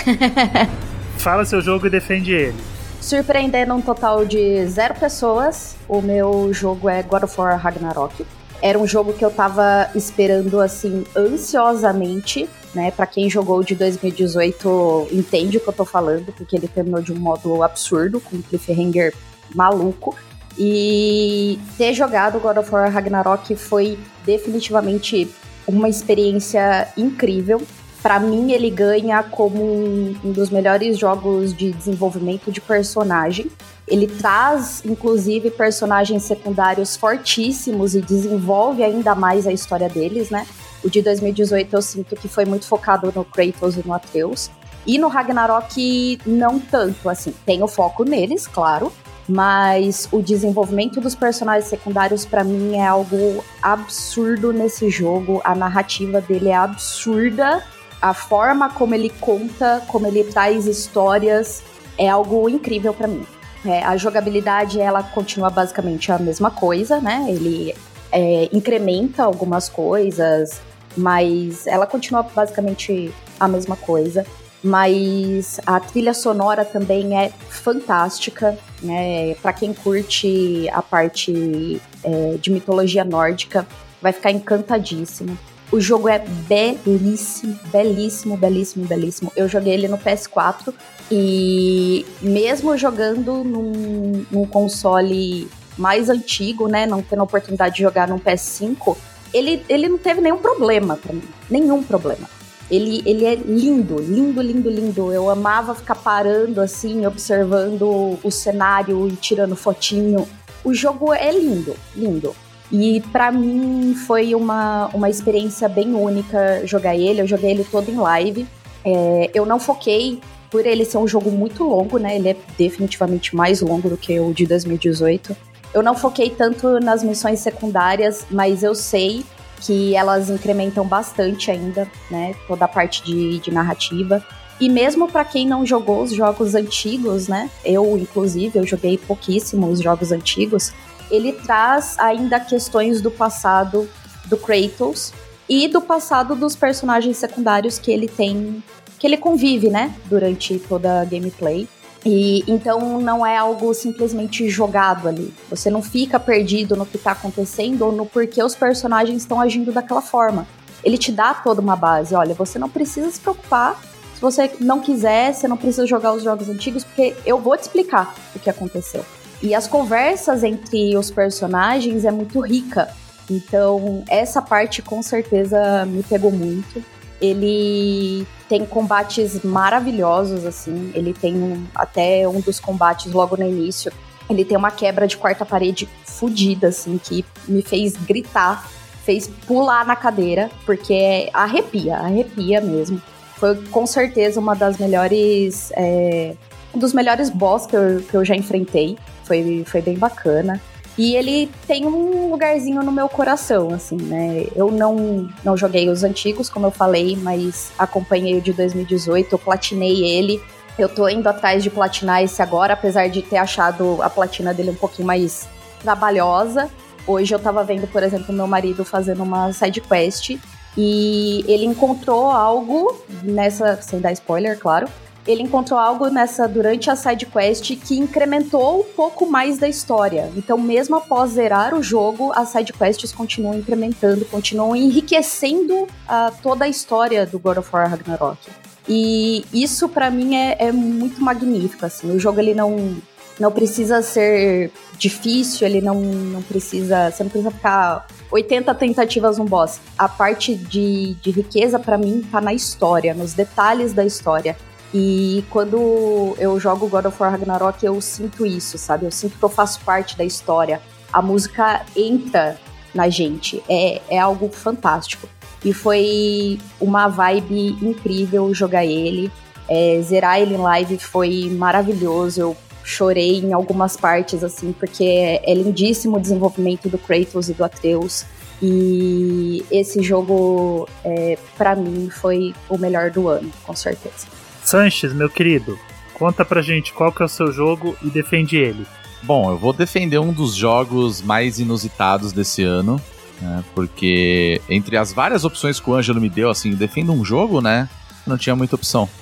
então, Eu já tinha tirado todos os principais. é, é, todos os principais. Mas teve um jogo esse ano que ele me chamou muita atenção, né, de em 2022, que foi um jogo chamado Vampire Survivors. Basicamente, é, se você não sabe o que é Vampire Survivors, você for procurar agora, você provavelmente vai achar o jogo mais tosco do ano, por sinal. Mas basicamente ele é um jogo independente, né? Desenvolvido por um, por um cidadão, que é o Ponkler. E você tem o seguinte objetivo que é você precisa sobreviver a um ataque de vários inimigos que vão aparecendo na sua tela. Tá? Então você tem um personagem base, que é totalmente inspirado em Castlevania, e você precisa sobreviver num tempo determinado da partida, que geralmente é de 30 minutos. Então vai aparecendo ondas e ondas de inimigos naquele visual que é, como eu falei, bastante Castlevania, na verdade é, um- é aquela coisa assim, você tem um cenário, você tem o seu personagem, ele tem uma arma e você tem que sobreviver. Basicamente é isso. Com o tempo, você vai. Cada inimigo que você mata, nem todos, mas a grande maioria, ele dropa gemas, né? Pedrinhas que aumentam o seu nível. E conforme você vai aumentando o seu nível, você vai conseguindo abrir novas armas, novos itens. E isso vai te dando possibilidades para que você fique cada vez mais forte para conseguir enfrentar, né? Tipo, ondas e ondas de inimigos que vão ficando cada vez mais poderosos, né? A parte interessante desse jogo é que ele é um jogo muito. que pelo menos na época que ele foi lançado, ele era muito feio. Era muito feio. Nível assim, o cara comprou pacote de, de pixel art pra colocar no jogo. Assim, não teve um trabalho ali e tal. Agora, né, a gente tem. Né, o jogo ele cresceu bastante. Mas no começo do ano ele tava avaliado como, tipo, provavelmente o o jogo mais jogado na Steam. Isso me chamou muita atenção. E quando eu comecei a jogar, obviamente eu não entendia nada do que estava acontecendo, eu não fazia ideia do que eu tinha que fazer. E isso vai se desenvolvendo conforme você vai desbloqueando novos personagens, novas armas, né, novos itens. E aí eu falo que isso é videogame puro, saca? Porque tudo bem, envolve um pouco de dopamina, claro, né? Mas chega um momento que você quer sobreviver até o final. Você quer enfrentar todos esses inimigos. Isso vai te dando aquela vontade de cada vez mais jogar e jogar e jogar, sabe? que você vai ficando viciado. E provavelmente é o jogo que eu mais joguei na Steam todos os tempos. O jogo ele foi lançado depois para pro Game Pass, então eu tava jogando no, no Xbox. E quando teve a apresentação da, da The Game Awards, é, anunciaram também para celular. Então assim, você consegue encontrar esse jogo facilmente em qualquer plataforma, basicamente. E ele é muito interessante, justamente por essa questão de comunidade. As pessoas descobriram esse jogo, ele começou a ser muito bem avaliado. Né? Ele, era, ele era um jogo extremamente barato, ele custava tipo um dólar, agora tá custando, sei lá, dois dólares, tá ligado? Porque teve melhorias. Mas ele é um jogo que, pra mim, ele te traz um desafio. E é um desafio bastante interessante, porque é. Você precisa só sobreviver, cara. Como vários outros jogos que você já deve ter visto por aí que tem essa pegada, como um, um Tower Defense, por exemplo. Então ele se assemelha um pouco com o Tower Defense, só que você é a torre, entendeu? Sabe? Você é o que tem o- o- os elementos pra conseguir enfrentar os inimigos. E chega um ponto que você vira um bullet hell, assim, porque você vai colocando, criando builds, né, que a gente fala, você vai criando combinações com armas, você vai subindo o nível delas, dependendo dos itens que você pega, eles se complementam e eles evoluem para novas armas, e você vai entrando naquela espiral de, tá, agora eu quero tentar com essa outra combinação aqui. Tá, agora eu vou tentar com esse personagem, mas eu vou usar essa outra, essas outras armas. Ah, eu quero explorar mais. E aí aquilo vai te dando uma sensação de bem-estar, né?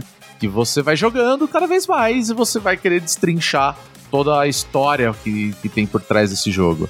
E pra mim ele é muito interessante, principalmente por um outro motivo, que é o fato que, como esse jogo ele foi muito bem avaliado, começaram a surgir clones, né? Ou seja, começaram a é, aparecer, na- principalmente na Steam, outros jogos, sabe, com a mesma pegada. E eu falo que 2022 ele foi o, o- o ano do, do Survivor, assim, porque pipocou diversos jogos nesse estilo. Ele acabou definindo um pouco um novo estilo de jogo que a gente não tinha com tanta frequência, mas começou a aparecer mais e mais e mais jogos com essa mesma pegada, de você ser um personagem dentro de um ambiente e ondas de inimigos vão aparecendo e você precisa sobreviver. Basicamente é o, é o resumo do que se trata Vampire Survivors e outros jogos que apareceram desde então. E pra mim ele acabou virando assim o, o- o meu jogo do dia a dia, sabe? Porque você tem basicamente meia hora de, de partida, vamos falar assim. E claro, eu joguei Elden Ring, eu joguei God of War, eu joguei vários outros jogos, mas tinha aquele momento que você fala assim, puta, eu não tô afim de ficar sentado aqui no computador, sei lá, por três horas, sabe? Eu não quero ficar sentado aqui na frente do sofá, da televisão aqui no meu sofá, jogando, sei lá, quatro, cinco horas. de jogo. Eu só quero uma partida rápida, sabe? Então, esse foi o jogo pra mim. Pra- Eu, eu, eu brinquei um tempo, eu falava que ele era o meu jogo de reunião. Sabe, você tá trabalhando, entra numa reunião que poderia ter sido um e-mail, Uhum. várias vezes eu abri o Vampire Survivor, sabe, pra pegar e, e jogar. Porque a graça do jogo era isso, era uma partida rápida, era divertida, eu criava combinações e eu tô jogando até agora, basicamente, entendeu? Justo. Alguém tem alguma eu sei pergunta? que ele não vai ganhar, tá? Vai, Você sabe. bem claro aqui. Vamos ver. Você não sabe. Não. Pode ter umas Não sei. surpresas aí no caminho. God of War, né, gente? Contra God of War. Também tenho muita coisa pra falar de God of War. Alguém tem alguma pergunta antes de votar? Alguma, algum questionamento pros. Não, eu só queria falar que Vampire Survivors me fez gostar de alho pela primeira vez. Então, alho já é muito bom, né? Mas quando você combina, né, com o coração, fica Daniel, muito se melhor. você não cara. gostava de alho, você tava errado, cara. É, é, é aquele negócio de comida em videogame, né? Você fica vendo e com vontade. Tipo isso. Não, é porque assim, tem, tem várias combinações no jogo que são engraçadas, na verdade. Tipo, alho, por exemplo, é tipo. É a coisa que na primeira vez que eu falei assim, cara, pra que, que eu vou pegar esse item, sabe? Tipo, essa coisa mais idiota. E hoje, pra mim, ela é uma build, ela, é- ela faz parte essencial pra mim, sabe? Tipo, porque, cara, como eu falei, cada item que tem no jogo, ele te dá um atributo específico, né? Por exemplo, como eu falei, ele é inspirado muito em Castlevania. Se você pegar o jogo, você vai ver várias coisas você falar, nossa, o cara ele se inspirou completamente em Castlevania pela zoeira, entendeu? E como o Coutinho falou, né? Alho é pra mim uma importantíssimo, assim como na comida, sabe? Porque ele te dá um atributo que qualquer inimigo que chega perto de você toma dano. Então ele morre fácil. Aí você fala, pô, isso é interessante. Cara, no final, você vai criando umas coisas. Vira uma lambança na tela, você vira um bullet hell, assim. Então é. O PC é capaz de travar um pouco, assim. pra você ver o nível da coisa, cara. De tanta coisa que tá aparecendo na tela. É uma coisa maluca, sabe? Trava até o PC da Xuxa. Não, tranquilamente. Foquinha, em quem que você vota? Cara, eu não joguei God of War e eu não joguei o God of War nem o 2018. Então, contrariando a lógica, aí eu vou votar em Vampire Survivors, que eu fiquei muito curioso depois de ver. Eu acho que esse jogo merece, merece seguir na, na competição. Assim, eu já vou dar um disclaimer, tá? Vou dar só um disclaimer. Cuidado. Porque a dopamina vem com tudo, cara. E você vai curtir. E Eu já estou você, baixando quando ele bater, no celular enquanto a gente tá, tá gravando aqui agora. Tá. Depois você me fala o que você achou desse jogo. Bom, pra mim não foi surpresa porque o Foca é o cara pra descobrir uns joguinhos aí que ninguém nunca ouviu falar, cara. Quando a gente tá lá no grupo de, de procurar joguinho, o Foca assim, alguém pediu tal jogo, ninguém nunca ouviu falar daquele jogo maluco. E o Foca tem o contato, ele sabe do jogo, ele tá esperando o jogo. É, é a cara dele. A cara dele esse- conhecer esse jogo e, e, e tá querendo jogar. Fiquei curiosíssimo com o Vampire Survivors, cara. Eu tô. Desde o Game Awards eu tava pra ver ele, agora o Sanches me convenceu aqui. Flávio, Que bom. Tô aqui. tá aí? Pois não. É, então, eu ouvi falar muito bem de Vampire Survivors. Eu tenho curiosidade. Aí agora que, que você falou, tá no, no Game Pass, e agora eu, eu sou assinante do xCloud, funciona aqui. Vou dar uma chance pra ele, vou, vou, vou, vou ver como é que é. Porque eu ainda não tinha jogado. Agora, o, o God of War eu sou apaixonado por 2018, eu gosto muito. Acho que uma direção muito bacana pra série. É é aquela, aquela mudança, é igual a Kel falou, ela é, mesmo, não só o, o novo faz isso de, de trazer pessoas né, que não jogaram no antigo e, e meio que contextualizar ali de, de leve, mas o antigo também fazia isso de uma forma interessante, mas se você não jogou o antigo, você sabe que existe um passado ali, existe alguma coisa, consegue perceber.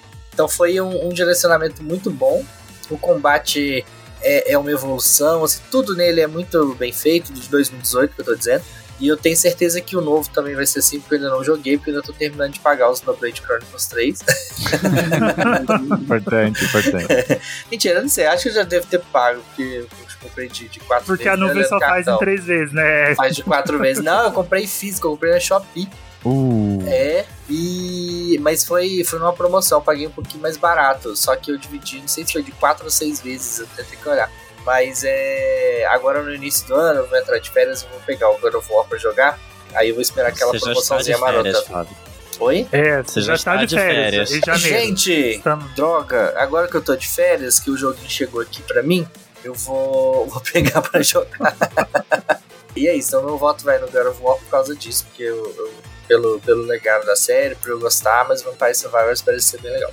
Muri, Eu, conta pra nós. infelizmente, vou ter que votar em God of War.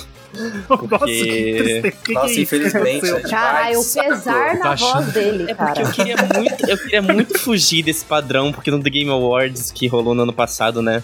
Eu fiquei muito bravo com a quantidade de prêmio que God of War levou, melhor narrativa, melhor design de som. Tipo, meu, faz sentido. Não, o- o- vamos falar a verdade, o budget da Santa Mônica foi grande, É, né? deu pra pagar os boletos do Geoff tudo, gente. Pagou Deu, o plano de deu, saúde deu. dele, pagou o jantar dele, pagou Não, tudo. garantiu o ano do, do menino, ali, do Garantiu. Jofão, sabe? Porque, tipo, Não, tiveram os tranquilamente. prêmios que eu não concordei, assim, design de som, você tem Gran Turismo 7, sabe, com o motor roncando dos carrão lá, fazendo vrum vrum. Não, você tem Call of Duty ali que tem um puta É. trabalho Ah, o- sonoro impecável, Call of sabe? Duty eu até comentei no, no, num cast que a gente fez pra trás que eu achei que ele ia ganhar, porque o design de som dele é impecável. É incrível. É, É. mas... Não, assim, desculpa de tesourar, mas, por exemplo, é narrativa. Inclusive, era um jogo que eu poderia estar falando também, que foi Immortality. Nossa, Exato, sabe? Tipo, exato. Os melhores Deus. jogos desse ano, assim, disparado. E não levou narrativa. Você fala, gente, o jogo é baseado na narrativa, sabe? É. Como não ganhou? Mas, Esse ano mas teve uns premiação zoada. Ano passado. É, foi, foi esquisito, foi esquisito, mas enfim. o, o- God of War ainda é um jogo muito bom, o Ragnarok, no caso, ainda tem que terminar, eu tô na metade do jogo. Tem umas side quests que são muito boas, que são melhores que a quest principal, é, inclusive. mas meu voto vai pro, pro God of War. God of War, tá. Coutinho, Cara, é. Gosto muito de God of War. é, joguei os dois jogos desse, desse embate aí.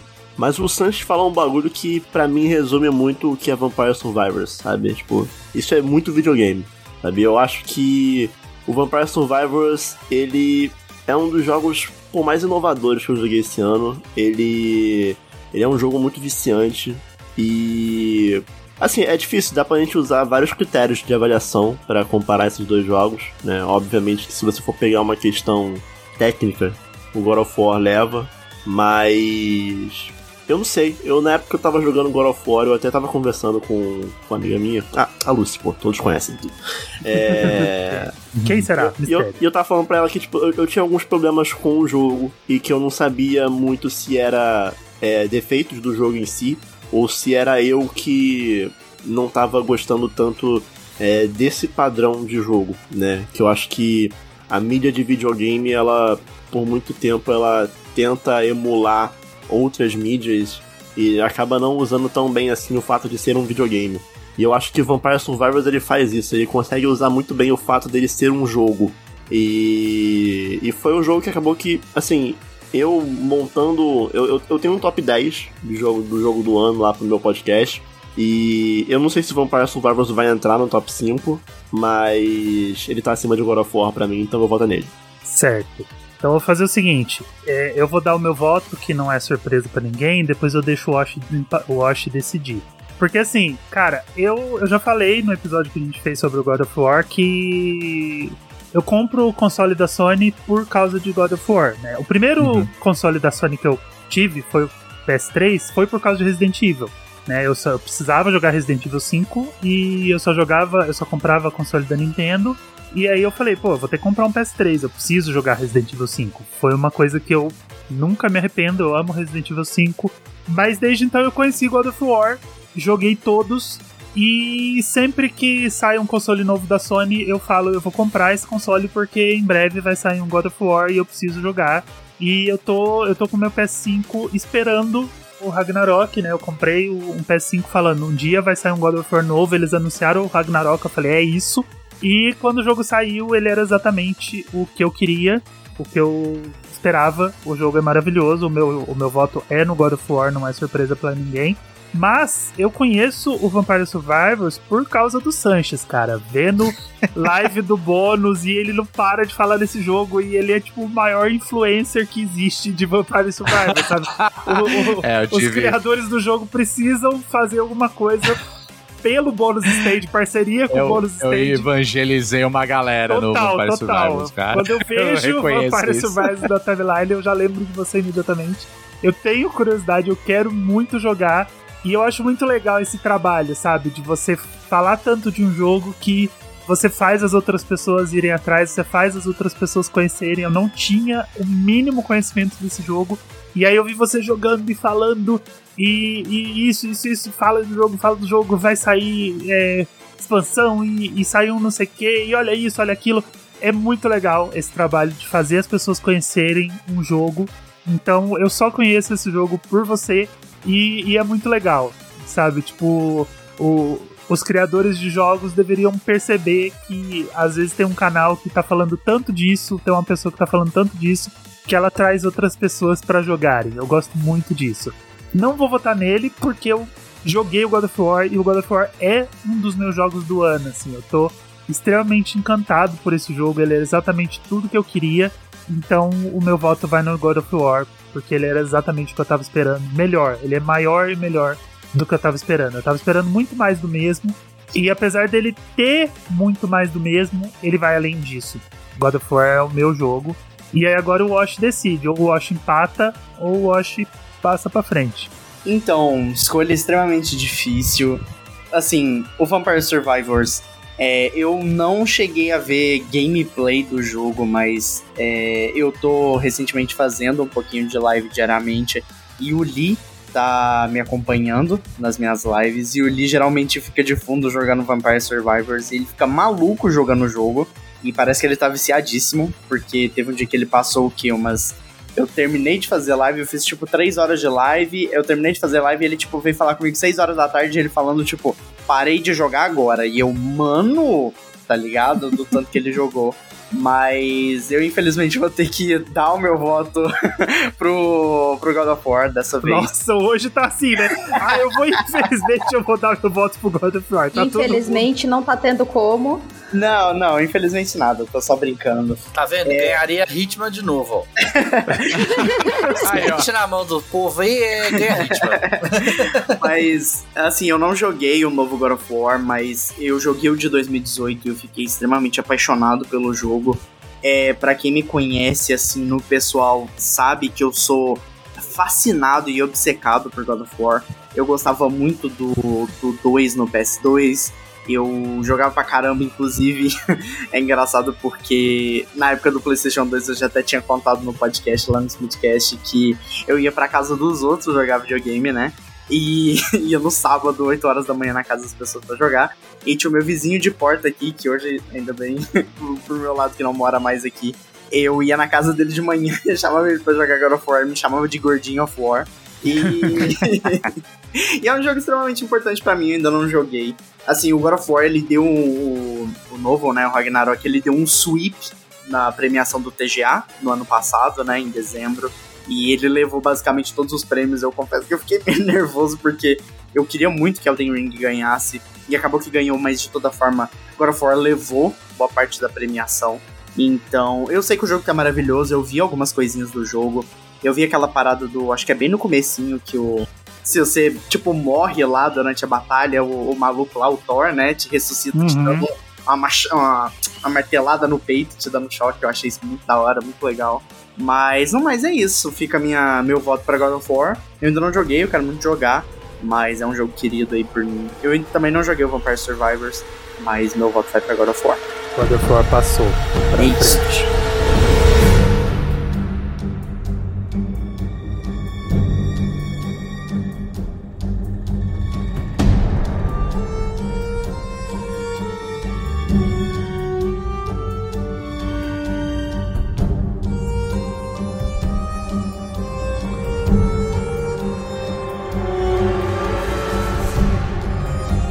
Meus queridos ouvintes do Photo Replay, eu vou precisar me ausentar da gravação de hoje, mas como eu escolhi o, o hot do ano passado, eu deixo nas mãos dos meus amigos a decisão desse ano. Eu sei que eles vão escolher alguma coisa muito boa. Um jogo muito bom. E a gente se vê no próximo episódio. Um grande abraço pra vocês. Um excelente 2023 pra todo mundo. Obrigado, amigo, por ter vindo. E como seu jogo passou, a gente vai passando ele pra frente. Pode ficar tranquilo. Tá bom. Obrigado, gente. Desculpa de novo. Não, tranquilo. Imagina. Imagina. Valeu. Tchauzinho. Então agora a última chave, eu e o Flávio. Flávio, quer começar? Bora lá. Vamos lá. Qual que é o seu jogo? Por que, que você vai defender ele hoje? Então, é, eu venho trazendo Pokémon Legends Arceus, que surpreendentemente, surpreendendo toda a nação dos mundos, apareceu aqui no, no dos melhores do ano, porque ninguém dava nada pra esse jogo. Eles anunciaram, eles falaram, ah, joguinho novo de Pokémon, ok. Todo mundo sabe que vai vender horrores, mas que vai ser esquisito. E, e ninguém vai entender por quê, que essa franquia vende tanto. E aí, quando o jogo lançou, foi uma surpresa que ele é muito bom, muito bem feito, muito divertido, apesar de ser feio. E, e aí é isso aí. Entra, entra uma grande polêmica assim, é feio em relação a quê? Em relação a God of War, ele é feio. Em relação a Pokémon Scarlet Violet, ele é muito bonito. Né? Então você tem que Tem que ter o ponto de vista, né? é, ué, ponto de vista. Ele é, né, em relação ao Pokémon novo que saiu, ele é o mais bonito. Ele é quase que o Breath of the Wild de Pokémon perto do novo, enfim. O, o Pokémon Legends Arceus é o, o é onde a Game Freak teve um pouquinho ali de liberdade para poder levar a série para um outro lugar, para um novo direcionamento que já era pedido pelos fãs, pelos jogadores há muito tempo, que é colocar Pokémon em um mundo aberto.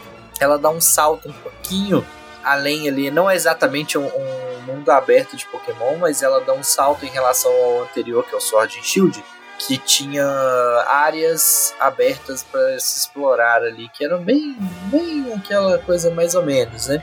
E, e aí ela dá um salto além e cria pequenas áreas, pequenas não, é, é áreas maiores abertas, né, ali com o seu temazinho, tem a área da floresta, tem a do gelo, tem a do pântano, do fogo, e aí você passeia por, por essas áreas e consegue capturar os Pokémon, consegue explorar os lugares, consegue descobrir novos itens, realizar side quests, consegue pa- passear ali por aqueles lugares. E só que elas são áreas separadas, né? Não é exatamente um mundo aberto, era meio que um teste ali pro que viria depois. E assim, como é legal, né, jogar Pokémon, né? o pessoal fala, ah, não sai todo ano, que chato, por que, que esse negócio vende tanto e tal. E, e, e, e vende tanto e é tão legal porque eles criaram uma fórmula ali que é muito legal. É tipo, é você jogar um, um Call of Duty, um FIFA todo ano que sai todo ano. E, e as pessoas jogam e gostam e continuam comprando, porque é basicamente isso, aquele feeling, aquela, aquele jogo, aquela brincadeira ali é, é gostosa, é divertida e a gente quer repetir, quer fazer mais e tal. E dessa vez eles, eles voltam pro passado é, de uma forma diferente, né? É meio que um, um o seu personagem é um viajante no tempo que volta no passado e é, é uma época onde os Pokémon são vistos como hostis. Né? Eles não são os seres humanos e os Pokémon eles não convivem juntos igual os tempos atuais. Ele é enviado pelo é, pelo Arceus, né? Que é o o, o não, o Sinnoh é a região, né? Eu, eu. É, Aí ele é enviado a Sinnoh do passado por Arceus e Arceus ele tem meio que uma missão ali de, de mostrar para as pessoas que os Pokémon e os seres humanos podem conviver juntos. E, e aí a sua missão é basicamente explorar e conhecer esses Pokémons e fazer uma pesquisa. E aí que é legal, porque você não, não vai só capturar o Pokémon e, e beleza, você vai. Existem pequenas missões para cada Pokémon que você vai capturar.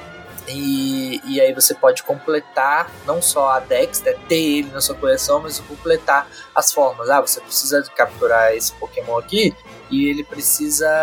Você. Ah, você pode, pode capturar ele cinco vezes, aí você ganha um ponto. Ah, você pode capturar ele. é, você pode é, ver ele dando um golpe específico de fogo. Ah, ele tem que dar um golpe tal. E aí você ah, ver o Pokémon utilizando o, o, o a, chama Fire Blast. E aí você vai completando pequenas missõezinhas de cada um. E aí você vai ganhando pontos de pesquisa. E esses pontos de pesquisa vão aumentando o seu rank e você conseguir, vai, vai conseguindo explorar novas áreas, novos lugares e abrindo esse mapa.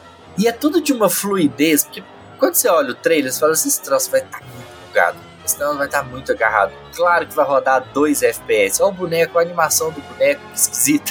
E aí, quando você vai jogando, é de uma fluidez impressionante, porque você pode jogar um Pokémon para capturar, enquanto você joga o outro para pegar um, uma frutinha na árvore, enquanto você joga o outro para enfrentar o outro, e aí as batalhas elas acontecem de forma dinâmica, né? Que inclusive foi um, uma das, era uma grande polêmica antes de lançar o jogo, depois que lançou resolveu, que o pessoal, ah, a gente vai poder batalhar o Pokémon, eu vou ter que batalhar o Pokémon para capturar ele. E sim, você pode fazer dessa forma, mas você pode também ali fazer um stealth, um stealth e como o Muri gosta, né, tacar uma Pokébola na nuca do Pokémon, fazer aquele barulhinho satisfatório e capturar ele também. Então é, é, vai depender muito da forma como você quer jogar. Claro, os Pokémon mais fortes eles vão vão te apresentar um pouquinho mais de desafios, vai ter que enfraquecer antes de pegar, mas os mais fraquinhos você vai lá atacando a, a Pokébola na cabeça do bichinho e dá tudo certo. E, e aí com isso você vai é, é, você vai passeando pelo lugar fazendo de tudo. Aí joga aqui, joga ali, vai, vai, vai, vai, vai. E quando vê, você passou horas ali rodando por aquele jogo, rodando por aquela região sem nem perceber, porque tá tudo muito fluido. E aí tem, eles criaram os Pokémon que ficam malvados, né? Eu esqueci o nome deles. Que eles ficam. é, Eles têm um. Frenzy. Isso, Frenzy. Que aí tá rolando lá todo um- um- uma coisa da história e tal. Eu não vou entrar em detalhes. Uhum. Que eles, eles se tornam Frenzy e Hostis. E aí você tem que tacar é, pra, pra, pra, pra impedir eles lá, né? De, de continuarem fazendo mal ali na região. Você precisa descobrir o que ele gosta e ficar jogando saquinhos daquilo ali para poder diminuir o poder dele e aí se enfrentar e, e conseguir vencer. Só que aí é que é legal, não, não é tão simples, né? Mas o Pokémon tá te atacando, porque no Pokémon a, a batalha é entre os dois Pokémon. Dessa vez o Pokémon te acerta, você pode desmaiar, né? Você não morre, você desmaia, alguém vai lá e te resgata. Mas é, você pode sofrer dano direto do Pokémon, então isso é muito legal. Então é isso, ó. O Pokémon Legends Arceus foi uma surpresa esse ano. Eu joguei muito, muito mesmo. E, e junto com o Xenoblade 3 e o, o Horizon Forbidden West são os jogos que eu mais joguei esse ano. Foi uma grande surpresa, eu não estava esperando. E eu acho que ele, ele aparentemente foi a base pro Scarlet Violet, né? Que o pessoal tá gostando bastante, apesar dos visuais. Então foi um bom direcionamento para a franquia. Ah, foi uma, uma, uma respirada né, de novidade aí para a franquia que já estava seguindo aí na mesmice há muitos anos. E meu voto. É isso aí. E é, e é Arceus, tá, gente? Se quem falar Arceus, não precisa nem ouvir esse podcast. Ó, seguinte, pra bater no, no Pokémon Arceus, eu trouxe Mario Rabbit Sparks of Hope. Hum. Ah. Porque, as- é assim, é, eu já, a gente já falou sobre ele no- em um dos últimos, nos últimos episódios que a gente lançou em 2022, mas vou passar rapidinho aqui por que, que esse jogo é tão é, importante, por que, que eu vou defender ele. Primeiro porque eu tive que dar o meu gote pro Daniel, né? Saber que ele vinha, ter que agradar o convidado. Aí, como eu fiquei sem gote, o Mario Rabbids, ele é o que melhor representa pra mim o jogo do ano, porque ele é uma melhoria do, de um jogo que já era perfeito. Quando o Mario Rabbids foi lançado em 2017, é, era pra ele ser uma grande surpresa, né? Ele acabou vazando antes e, e ele era tão absurdo, mas tão absurdo que a única certeza que eu tinha é que aquele vazamento era uma verdade. Porque eu falei, cara, isso precisa ser real. Não podem ter inventado isso. Tem que ser real e realmente ele era real. Uma das misturas mais inusitadas que eu já vi na minha vida, que é misturar Mario com os Rabbids num jogo tático. Acabou que ele se transformou em um dos melhores jogos de 2017, que já é foi um ano que teve muito jogo bom em todas as plataformas. 2017 pra mim é fácil o melhor ano da indústria de games como um todo. E aí eles pegaram um jogo que já era muito bom, que já era entre aspas perfeito e conseguiram melhorar. O Mario, o Mario Rabbids Sparks of Hope, ele melhora, assim como o Xenoblade 3 faz com o Wii 2, ele melhora tudo que o 1 já tinha feito, ele melhora as mecânicas, ele melhora a movimentação, ele melhora a lore do jogo, porque o jogo tem uma lore muito completa, muito complexa. Ele melhora a história daqueles personagens no mundo do Reino do Cogumelo, a mistura com os Rabbits. Eles levam essa mistura pro espaço, então eles trazem a, a parte da Rosalina, tem a Rabbit Rosalina, os Rabbits Luma. É, é tudo muito bonito, é tudo muito bem feito. Eles fazem uma coisa que eu até falei no nosso episódio, que é dar poder pros Lumas, né? Os Lumas, nesse caso, eles chamam Sparks, que é dar nome pro jogo, Sparks of Hope. Uhum. Então a mistura dos Lumas, que são as estrelinhas da Rosalina, com os Rabbits, dá vida aos Sparks. E os Sparks, eles têm poderes específicos que afetam os personagens, que é o- algo que eu, que eu falei que a Nintendo deveria ter feito no Mario Galaxy, né? Dar poder pros Lumas. E o pessoal da Ubisoft fez. O pessoal da Ubisoft fez o que a Nintendo não estava fazendo. Fez what Nintendo don't, né? Que é dar poder pros Lumas e, e transformar eles em peças importantes no gameplay do jogo. Então o jogo ele tem uma batalha tática muito convidativa. Se é a primeira vez que você está jogando jogo tático, se jogo tático não é a sua pegada, o Mario Rabbids ele vai trazer uma, uma curva de aprendizado muito legal. Ele vai te ensinar a jogar jogo tático e depois ele vai te jogar uns desafios mais pra frente que vão te deixar um, um pouquinho cabreiro assim, pensando como que eu vou passar disso. Uma coisa que eu esqueci de falar no nosso episódio do Mario Rabbids, que eu vou até aproveitar para falar agora, é que ele tem um menu de acessibilidade muito legal. Ele tem é, configurações de acessibilidade que vão melhorando a, a forma que você joga. Ele vai, você pode configurar para os inimigos atacarem menos, para o seu personagem atacar mais, para dropar mais item. E inclusive ele tem uma, uma chavinha de acessibilidade que eu acho muito legal, que o Celeste também tem, que é a invencibilidade. Porque às vezes você tá jogando e aí, cara, esse chefe eu não consigo matar. E você ativa a invencibilidade. Ninguém te dá dano. E aí você fala, porra, eu vou passar desse chefe assim, cara. Eu não quero passar raiva, sabe? Eu não tô jogando para passar raiva. Eu não tô jogando pra, pra ser desafiado. Às vezes eu não quero ser desafiado. Às vezes eu só quero passar. Eu só quero passar daquele chefe e, e eu quero sair dali. E eu, em algumas áreas do Celeste, eu passei assim, com a acessibilidade, com a invencibilidade ligada. E teve um ou outro chefe do Mario Rabbids que eu liguei a invencibilidade simplesmente para passar do chefe, sabe? Pra, não era nem um chefe da história, era um chefe opcional que tava me dando muito trabalho. E eu liguei a invencibilidade só para bater nele e deixar aquela parte limpa. Então, entre todas as opções de acessibilidade do jogo, eu acho que a, a opção de invencibilidade em, um em alguns jogos, eu acho isso muito legal, porque você tá trazendo todo mundo para jogar o seu jogo. Sabe, o pessoal que gosta de jogo difícil tem um- o, o modo super difícil para você desafiar o jogador até o limite. Tem o modo normal, tem o modo fácil, tem o modo super, super fácil e tem o modo invencibilidade, que você simplesmente liga, ninguém te dá dano e você simplesmente vai dando os golpes e passa daquele chefe.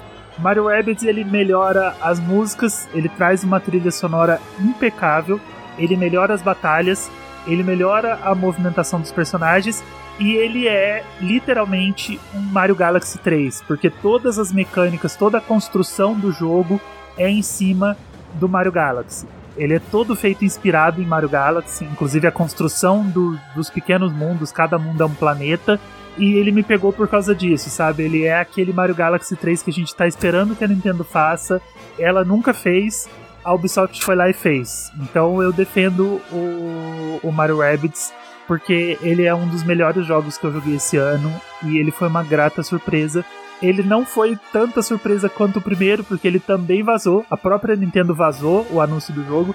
O Mario Rabbids ele sofre de uma maldição de que não dá mais para surpreender a existência de Mario Rabbids, sempre alguém vai vazar. Mas quando eu joguei, eu tive uma grande surpresa dele trazer o que existe de melhor no primeiro jogo e elevar isso à milésima potência. Ele é um jogo muito bom. É isso, essa é a minha defesa do Mario Rabbids e Sparks of Hope. Eu volto Se no alguém- Mario Raps. Nossa, que... É, eu voto no Arceu. Cada um já tem um voto. Pronto. Alguém tem alguma dúvida ou vamos começar os votos? Não? Tá, cala Sem pau. dúvida. Então vambora. Sanches, Bora nessa. Ih, manda aí. Eu falei.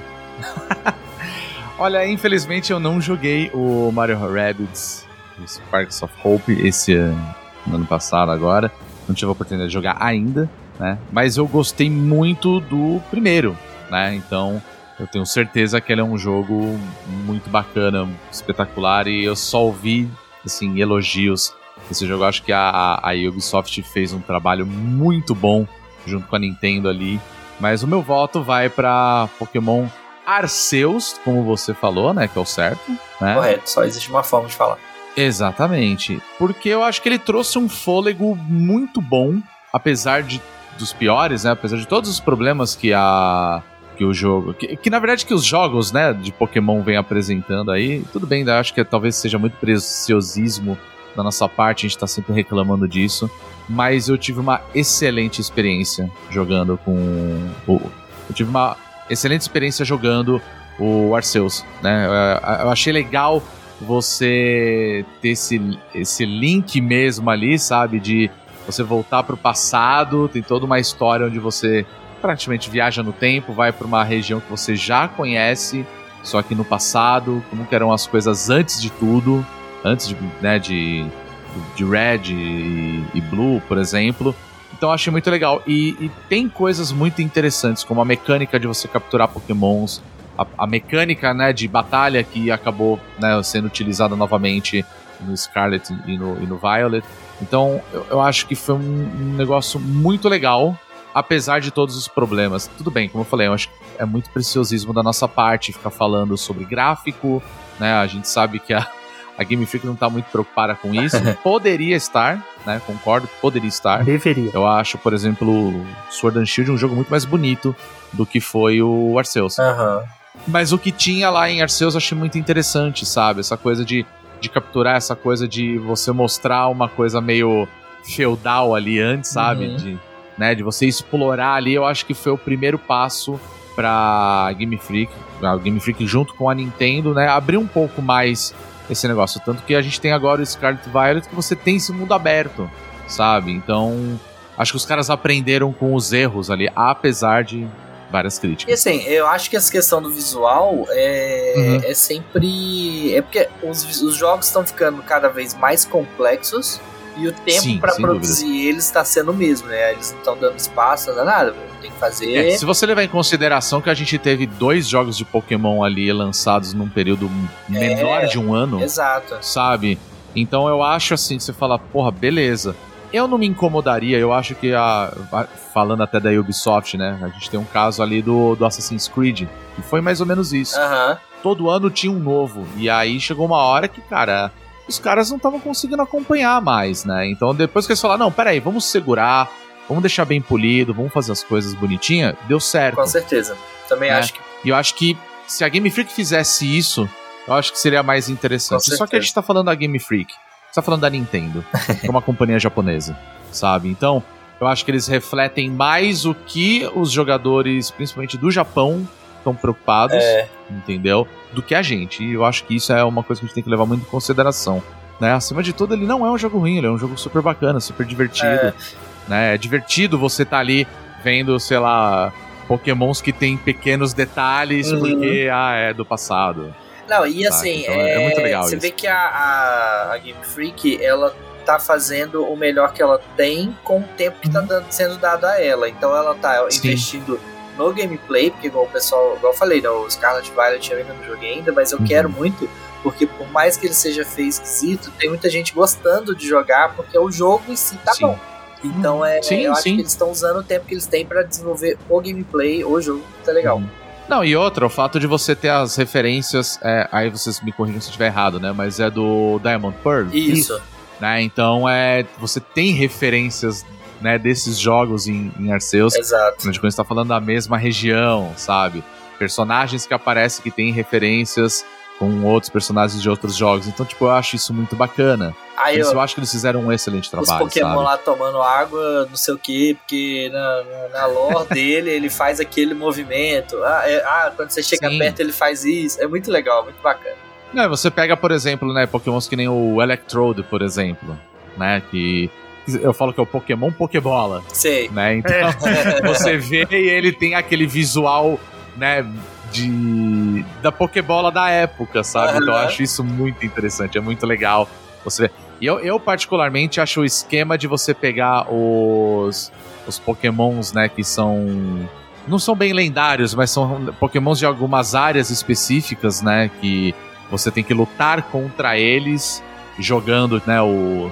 Você faz aquelas bolsinhas com materiais dentro lá, que é pra Isso. acalmar, porque eles estão no frenzy, né? Então, tipo, cara, aquilo é muito legal, sabe? Tipo, era uma coisa que eu queria ver mais nos próximos jogos. Aquilo eu achei um negócio muito bacana. Justo. Wash, Então, o meu voto aqui não tem como ser outro. É, eu tinha falado.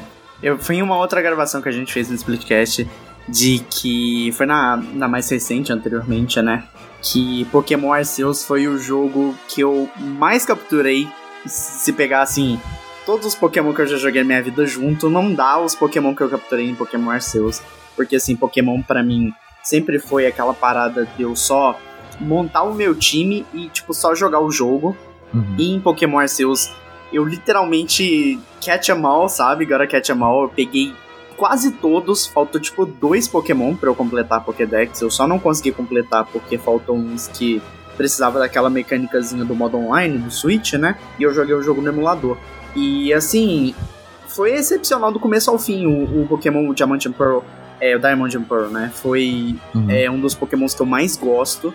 É, eu assisti o anime na época do Ash, eu joguei o jogo e ver aqueles personagens, ver tipo a Dawn, ver todos os personagens é, no contexto do do Palk e do Dialga, que são meus lendários favoritos também.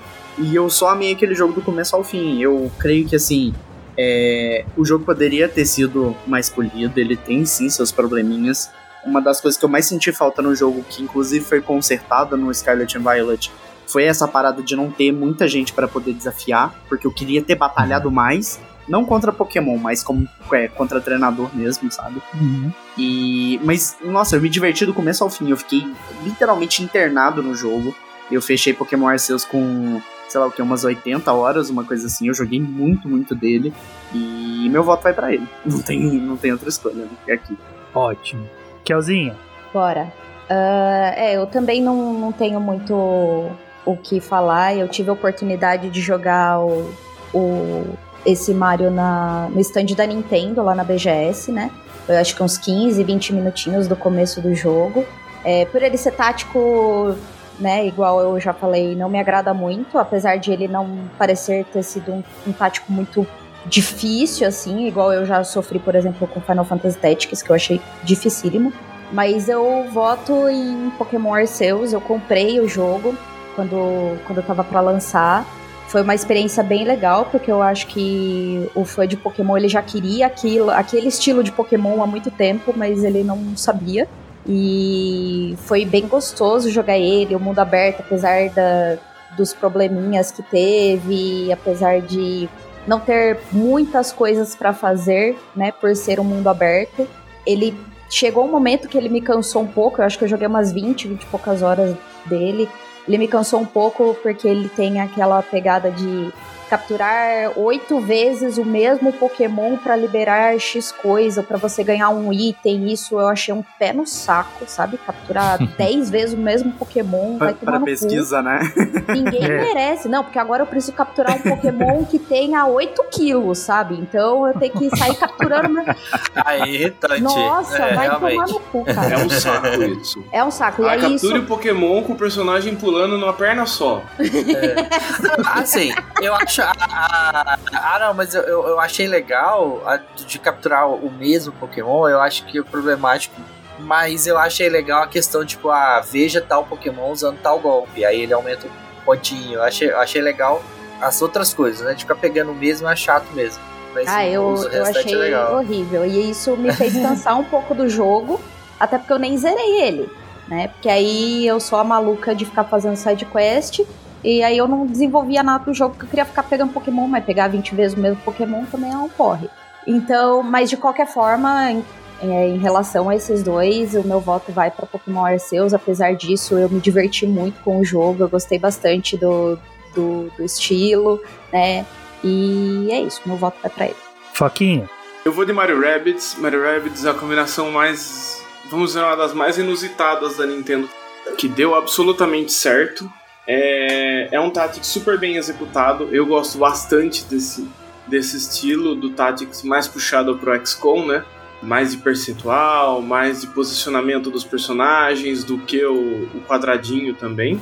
E eu acho que ele, é- ele pega tudo que o 1 faz de, de interessante e aprimora muito. Então, é, eu, eu gostei muito do, do Mario Rabbit 2, não terminei ainda. Eu joguei o, o Arceus também, mas não me pegou tanto. Terminar jogo é overrated. Não precisa terminar. Não, é, jogo, é, o jogo a gente só falei que- começa. eu já falei que eu sou uma fraude, eu joga, não zera. É. Não, mas. jogo, jogo, jogo foi feito pra começar. Terminar não, não, é, uma, não é uma obrigação, não. Exatamente. Você joga até o jogo te satisfazer. Tá satisfeito? Aí tá bom. pronto. Apesar que tem aí que entra os Xenoblade, que tem as histórias tão bonitas que você quer ver onde vai dar. aí você não consegue. É, Xenoblade, Xenoblade eu cheguei até a porta do último chefão e parei, depois de quase 130 horas, Xenoblade 2.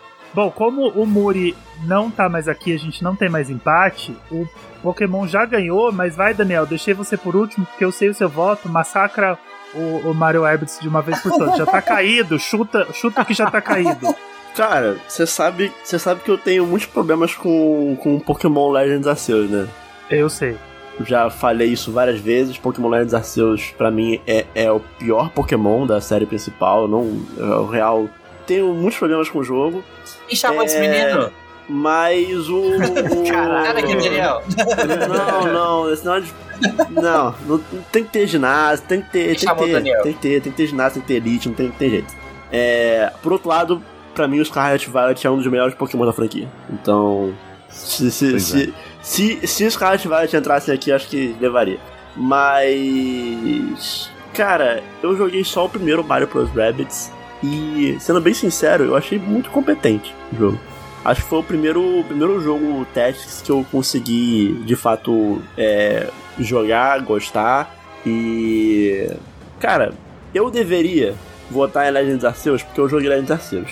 Mas como já tá decidido, eu vou votar no Mario Bros. Rabbit só pra não sair perdendo de zero. Só. E também porque. Não tava zero, tava um É, é, mas é só, é só porque, né? E também eu, eu, tenho, eu tenho certeza que esse jogo é competente pra caramba, eu quero mesmo jogar ele, pelo que o Ângelo falou dele ser muito na vibe do Mario Galaxy, que é meu Mario favorito. E de fato, o Mario Plus Rabbids, pra mim, é o único Tactics que eu consigo jogar, de fato, sabe? Que eu consigo jogar É, e gostar. É, Acho que, pra mim, acho que o, o maior trunfo do Mario Plus Rabbids é ele ter menos impacto, é, a, a probabilidade de ter menos impacto em relação ao sucesso do gameplay. Porque eu fui jogar um XCOM e um outro jogo que eu não lembro agora, que é Tactics também. Não Tactics, né? Mas esse é, é de turno, dá tirinho, enfim. é, eu, esqueci o, eu esqueci o nome do, do gênero agora que se classifica isso. Mas. Jogos estilo XCOM, tá? Não é Tactics. Tô confundindo as coisas. Ah, eu chamo de tático. Eu chamo de tático. É, tem tática. Você estava fazendo Eu táticas. tô criando tem- estratégias, eu chamo de. FIFA 23 é um Tactics? Tem tática. Enfim. É. Fica aí o questionamento. Mas eu, eu gosto muito do fato de, tipo assim, se você tá de cara pro inimigo, é 100% de chance de acerto, sabe? É, eu dropei de um XCOM quando eu tava com uma sniper enfiada na, na cara do maluco, eu atirei com 90 e poucos por cento de probabilidade e eu errei. Eu fiquei, não, pelo amor de Deus. É, é contar muito com sorte num jogo que não deveria ter tanto bagulho de, de sorte ao azar assim. Mas, enfim, cara, eu vou votar no Mario Plus Rabbids aqui só pra. Só pra. Só pra. Só pra dar uma Só equilibrada. pra dar uma equilibrada. Não vai, não vai mudar nada mesmo.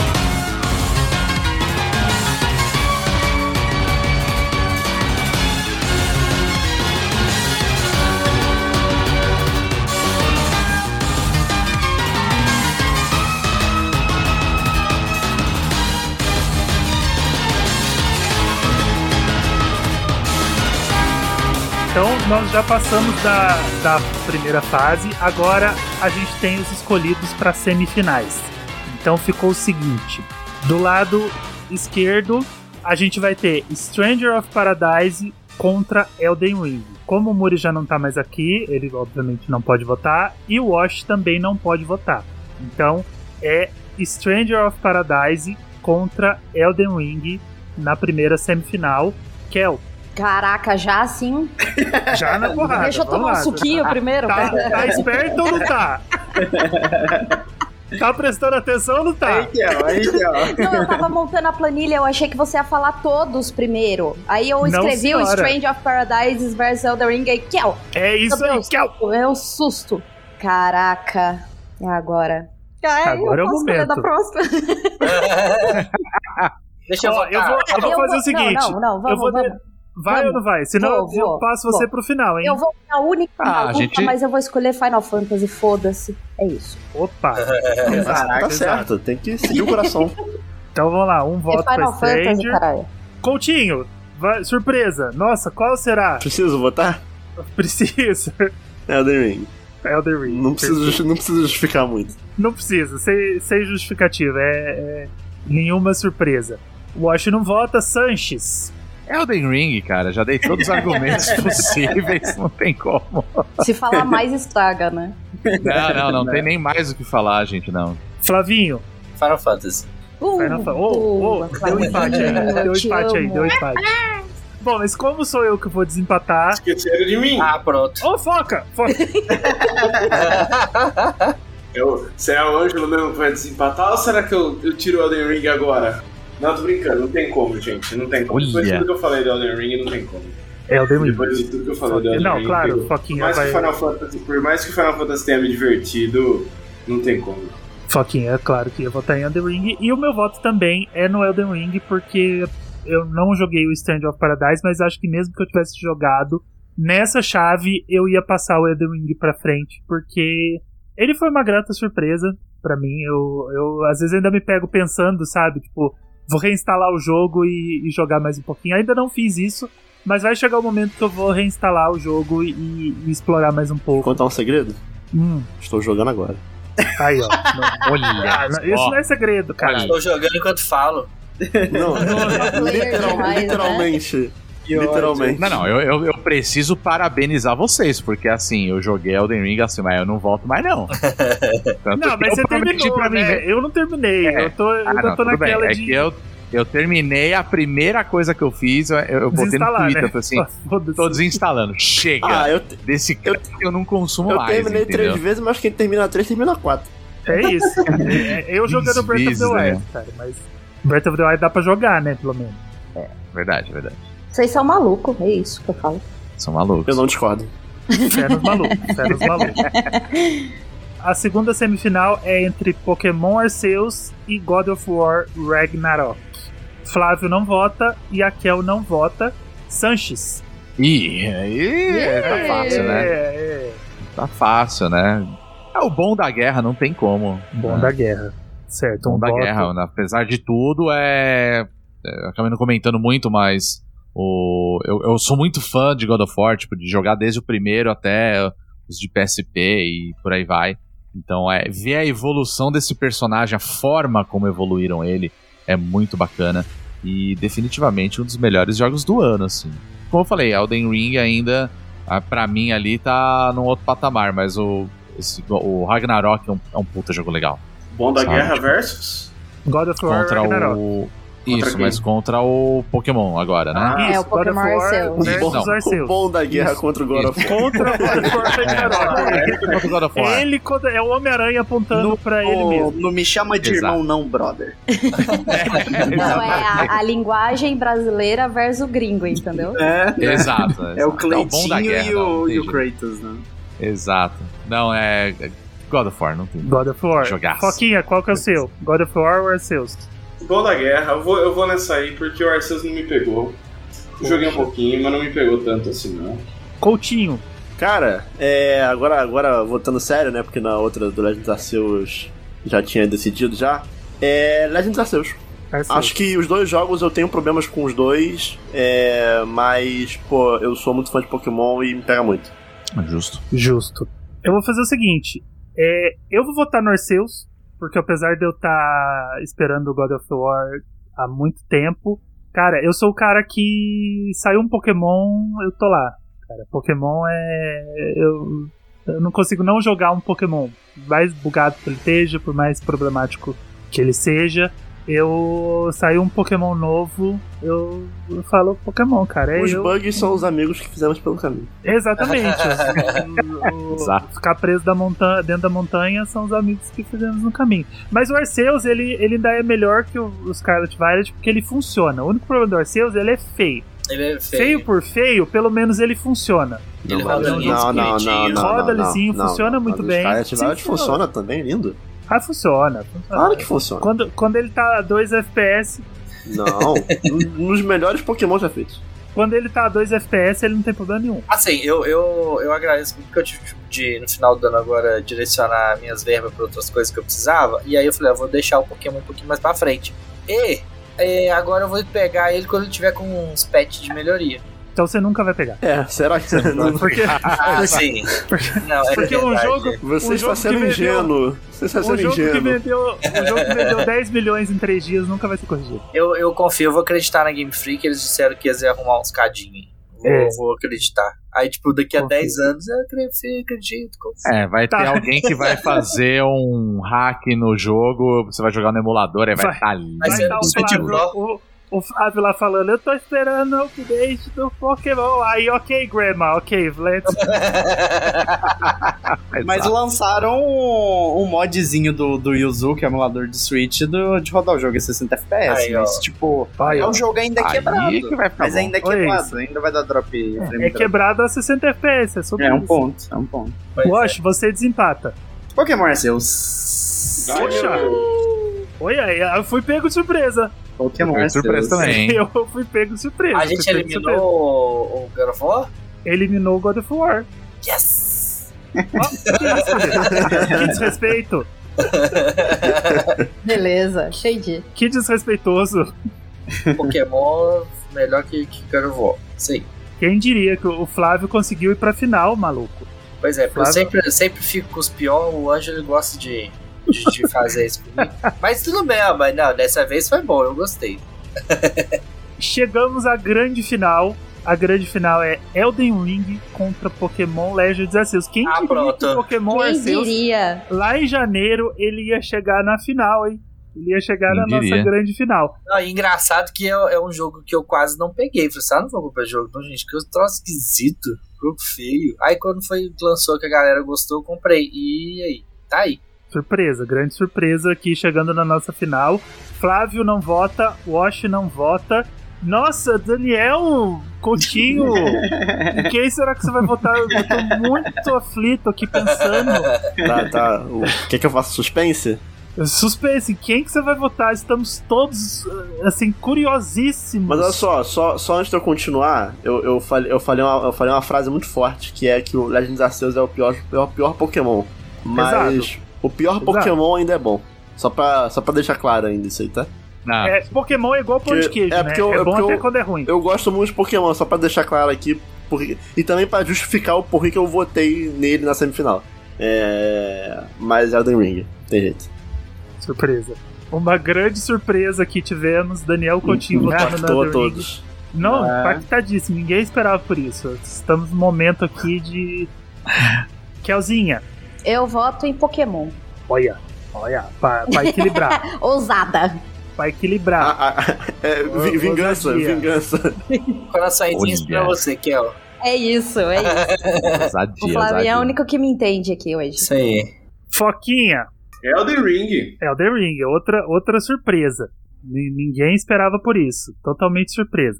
Bom, eu vou votar no Pokémon pra deixar o Sanches decidir, porque aí foda-se, cara. Quis se meter nessa, agora cada um com seus problemas, caralho. Eu não tenho nada a ver com isso, eu não sou sua mãe. Eu, Caralho, que isso? Caralho. Pô, sério mesmo? Você vai jogar essa resposta pra mim? Você. Então é o seguinte, vamos, vamos lá, vou, vou fazer a- as honras da casa.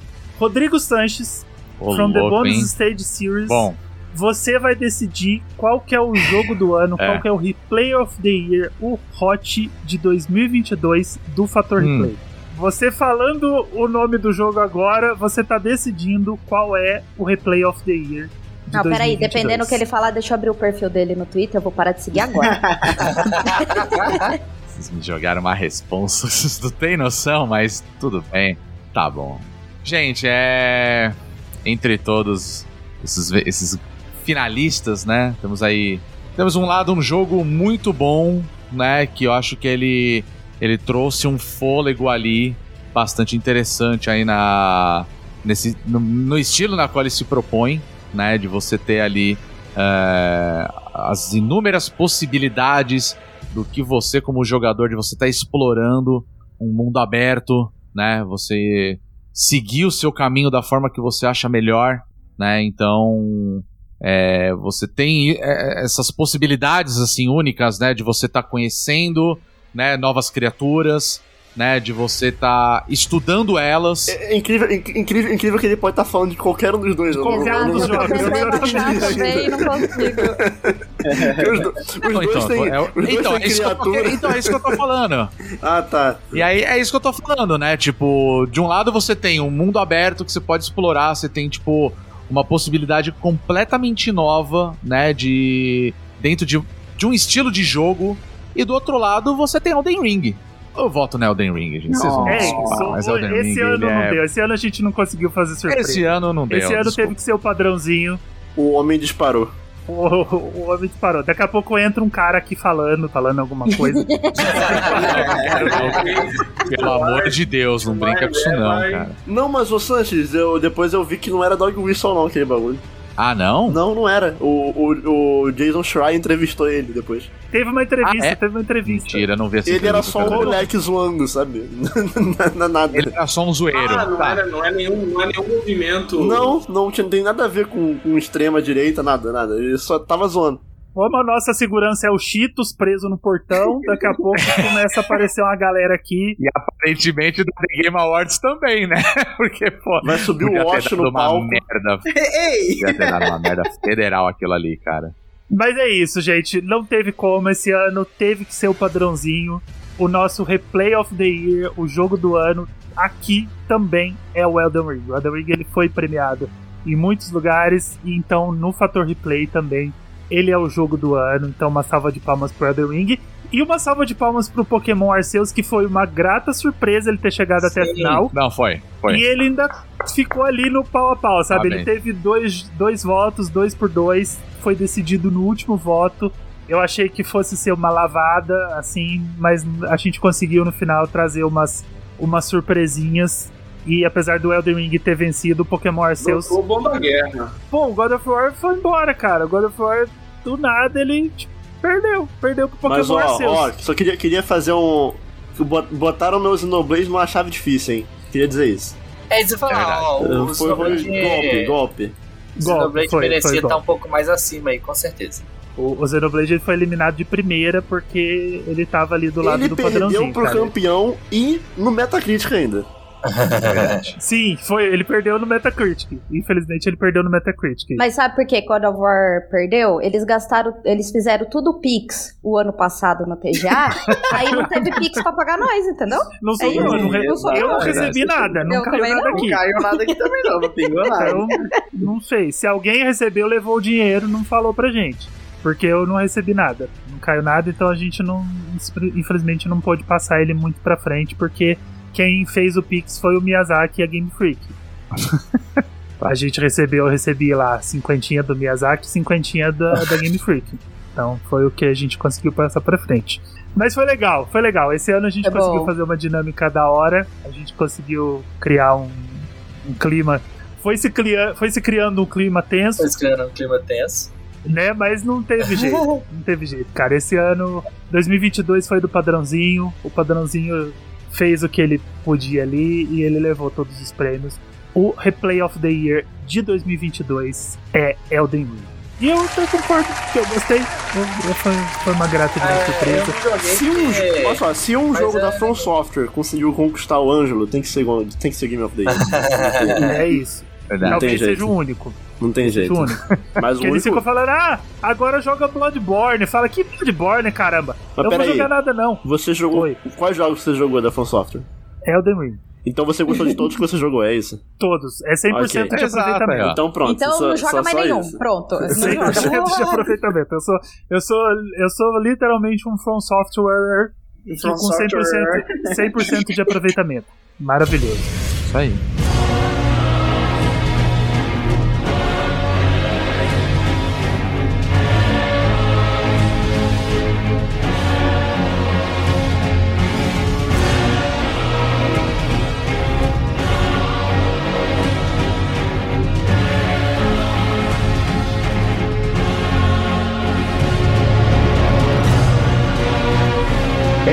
Gente. Foi muito legal fazer essa premiação. A gente fez uma dinâmica diferente do ano passado. Eu acho que todo ano a gente vai tentar fazer alguma coisa nova. Vamos tentar trazer alguma coisa nova todo ano. Foi muito bom fazer essa premiação. Quero agradecer os meus convidados queridíssimos. Rodrigo Sanches, vou te passar na frente hoje porque você tá debutando aqui, mas pô, não durou um episódio, né? Já te joguei no, debaixo do Que ônibus. responsa aí. Total. Essa, essa, essa, esse tratamento legal que a gente teve no começo com você durou duas horas. ou Depois É, de duas botou pra horas, enfrentar a Lênia no nível 1, assim, a saca? gente já tava tipo, foda-se, se vira aí. Isso aí. Obrigado por ter vindo fazer Eu que agradeço. esse Um reward prazer com a gente, imenso. essa experiência. Ah, obrigado eu. O maior influência de Vampire Survivor que a gente tem. Verdadeiro campeão, hein? o verdadeiro campeão. ano. Campeão moral. Isso. Foi o. Tô jogando aqui ainda. Sigo. Aí, ó, tá vendo? O Vampire jogando, Survivor depois- vai ser o Miss Congeniality. Ele vai, ele vai levar o Miss Eu vou, ter Congeniality eu ano. vou ter que assinar o Game Pass de novo. Tem no Xbox? Tem, tem.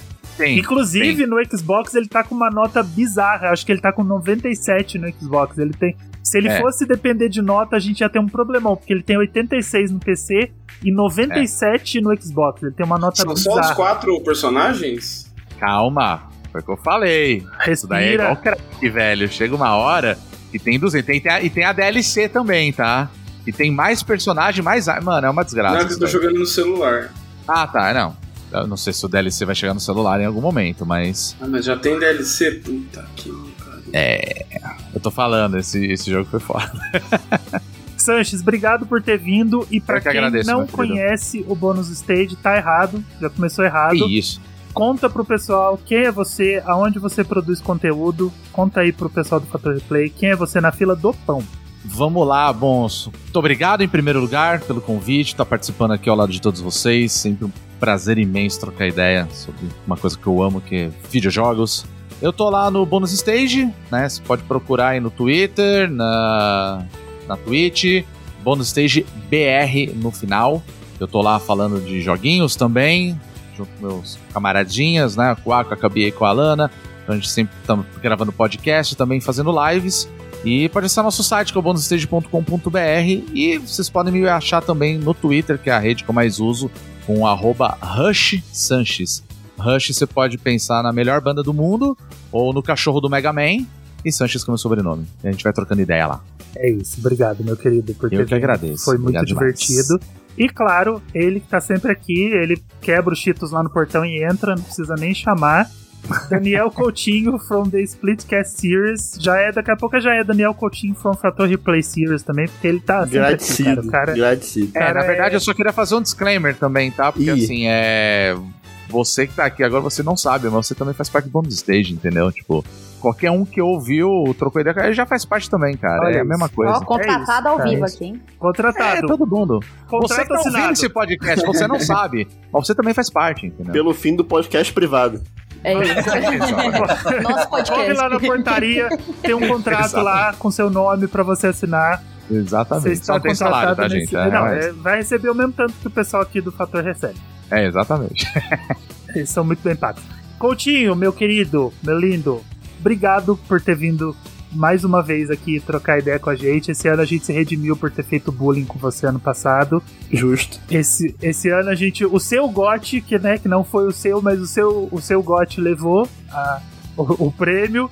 Obrigado por ter assim, vindo. eu, eu vou te você- eu vou te falar que eu fico, eu fico muito dividido ainda, sabia? Que. É, na verdade, esse episódio vai sair no futuro, então já aconteceu, mas vai acontecer ainda a premiação do Splitcast também. Enfim, eu não sei, eu não sei.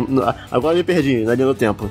Numa linha, nu- numa linha do tempo paralela, é, já aconteceu o, o- a premiação do Splitcast. E eu mesmo não sei quem que eu vou botar em primeiro lá, porque.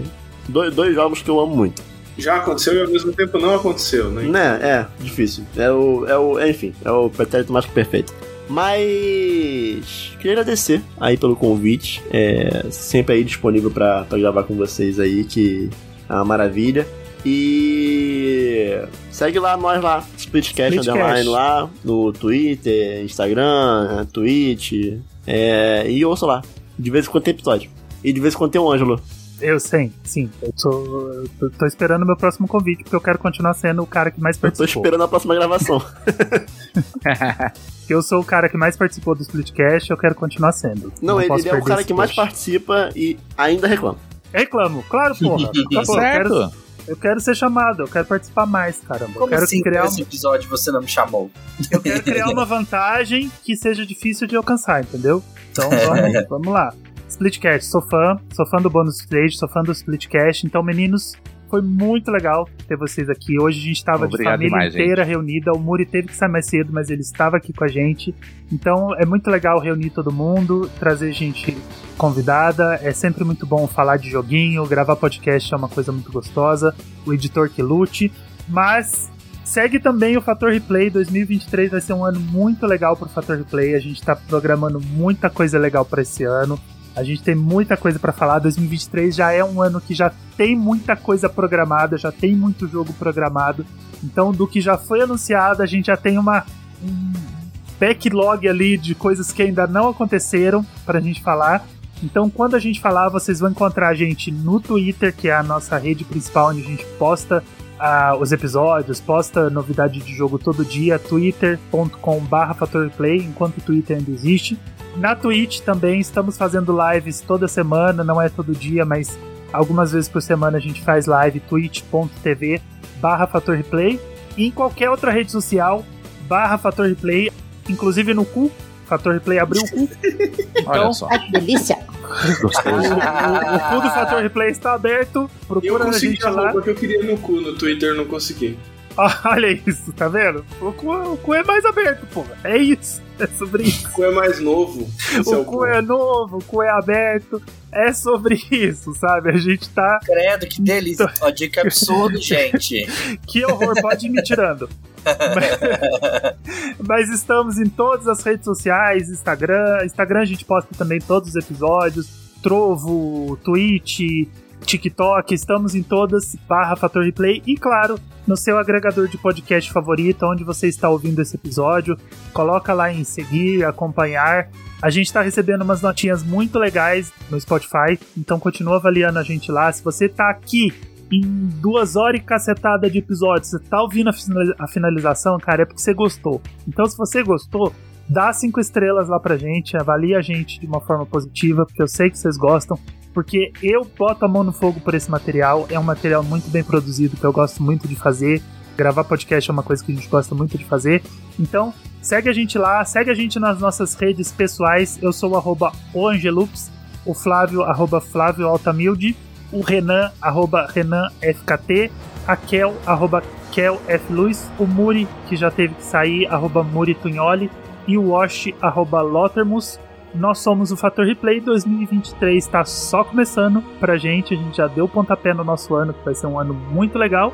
Enquanto isso, fica com a gente. Você tá no Fator Replay, você tá no Bônus Stage, você tá no Splitcast.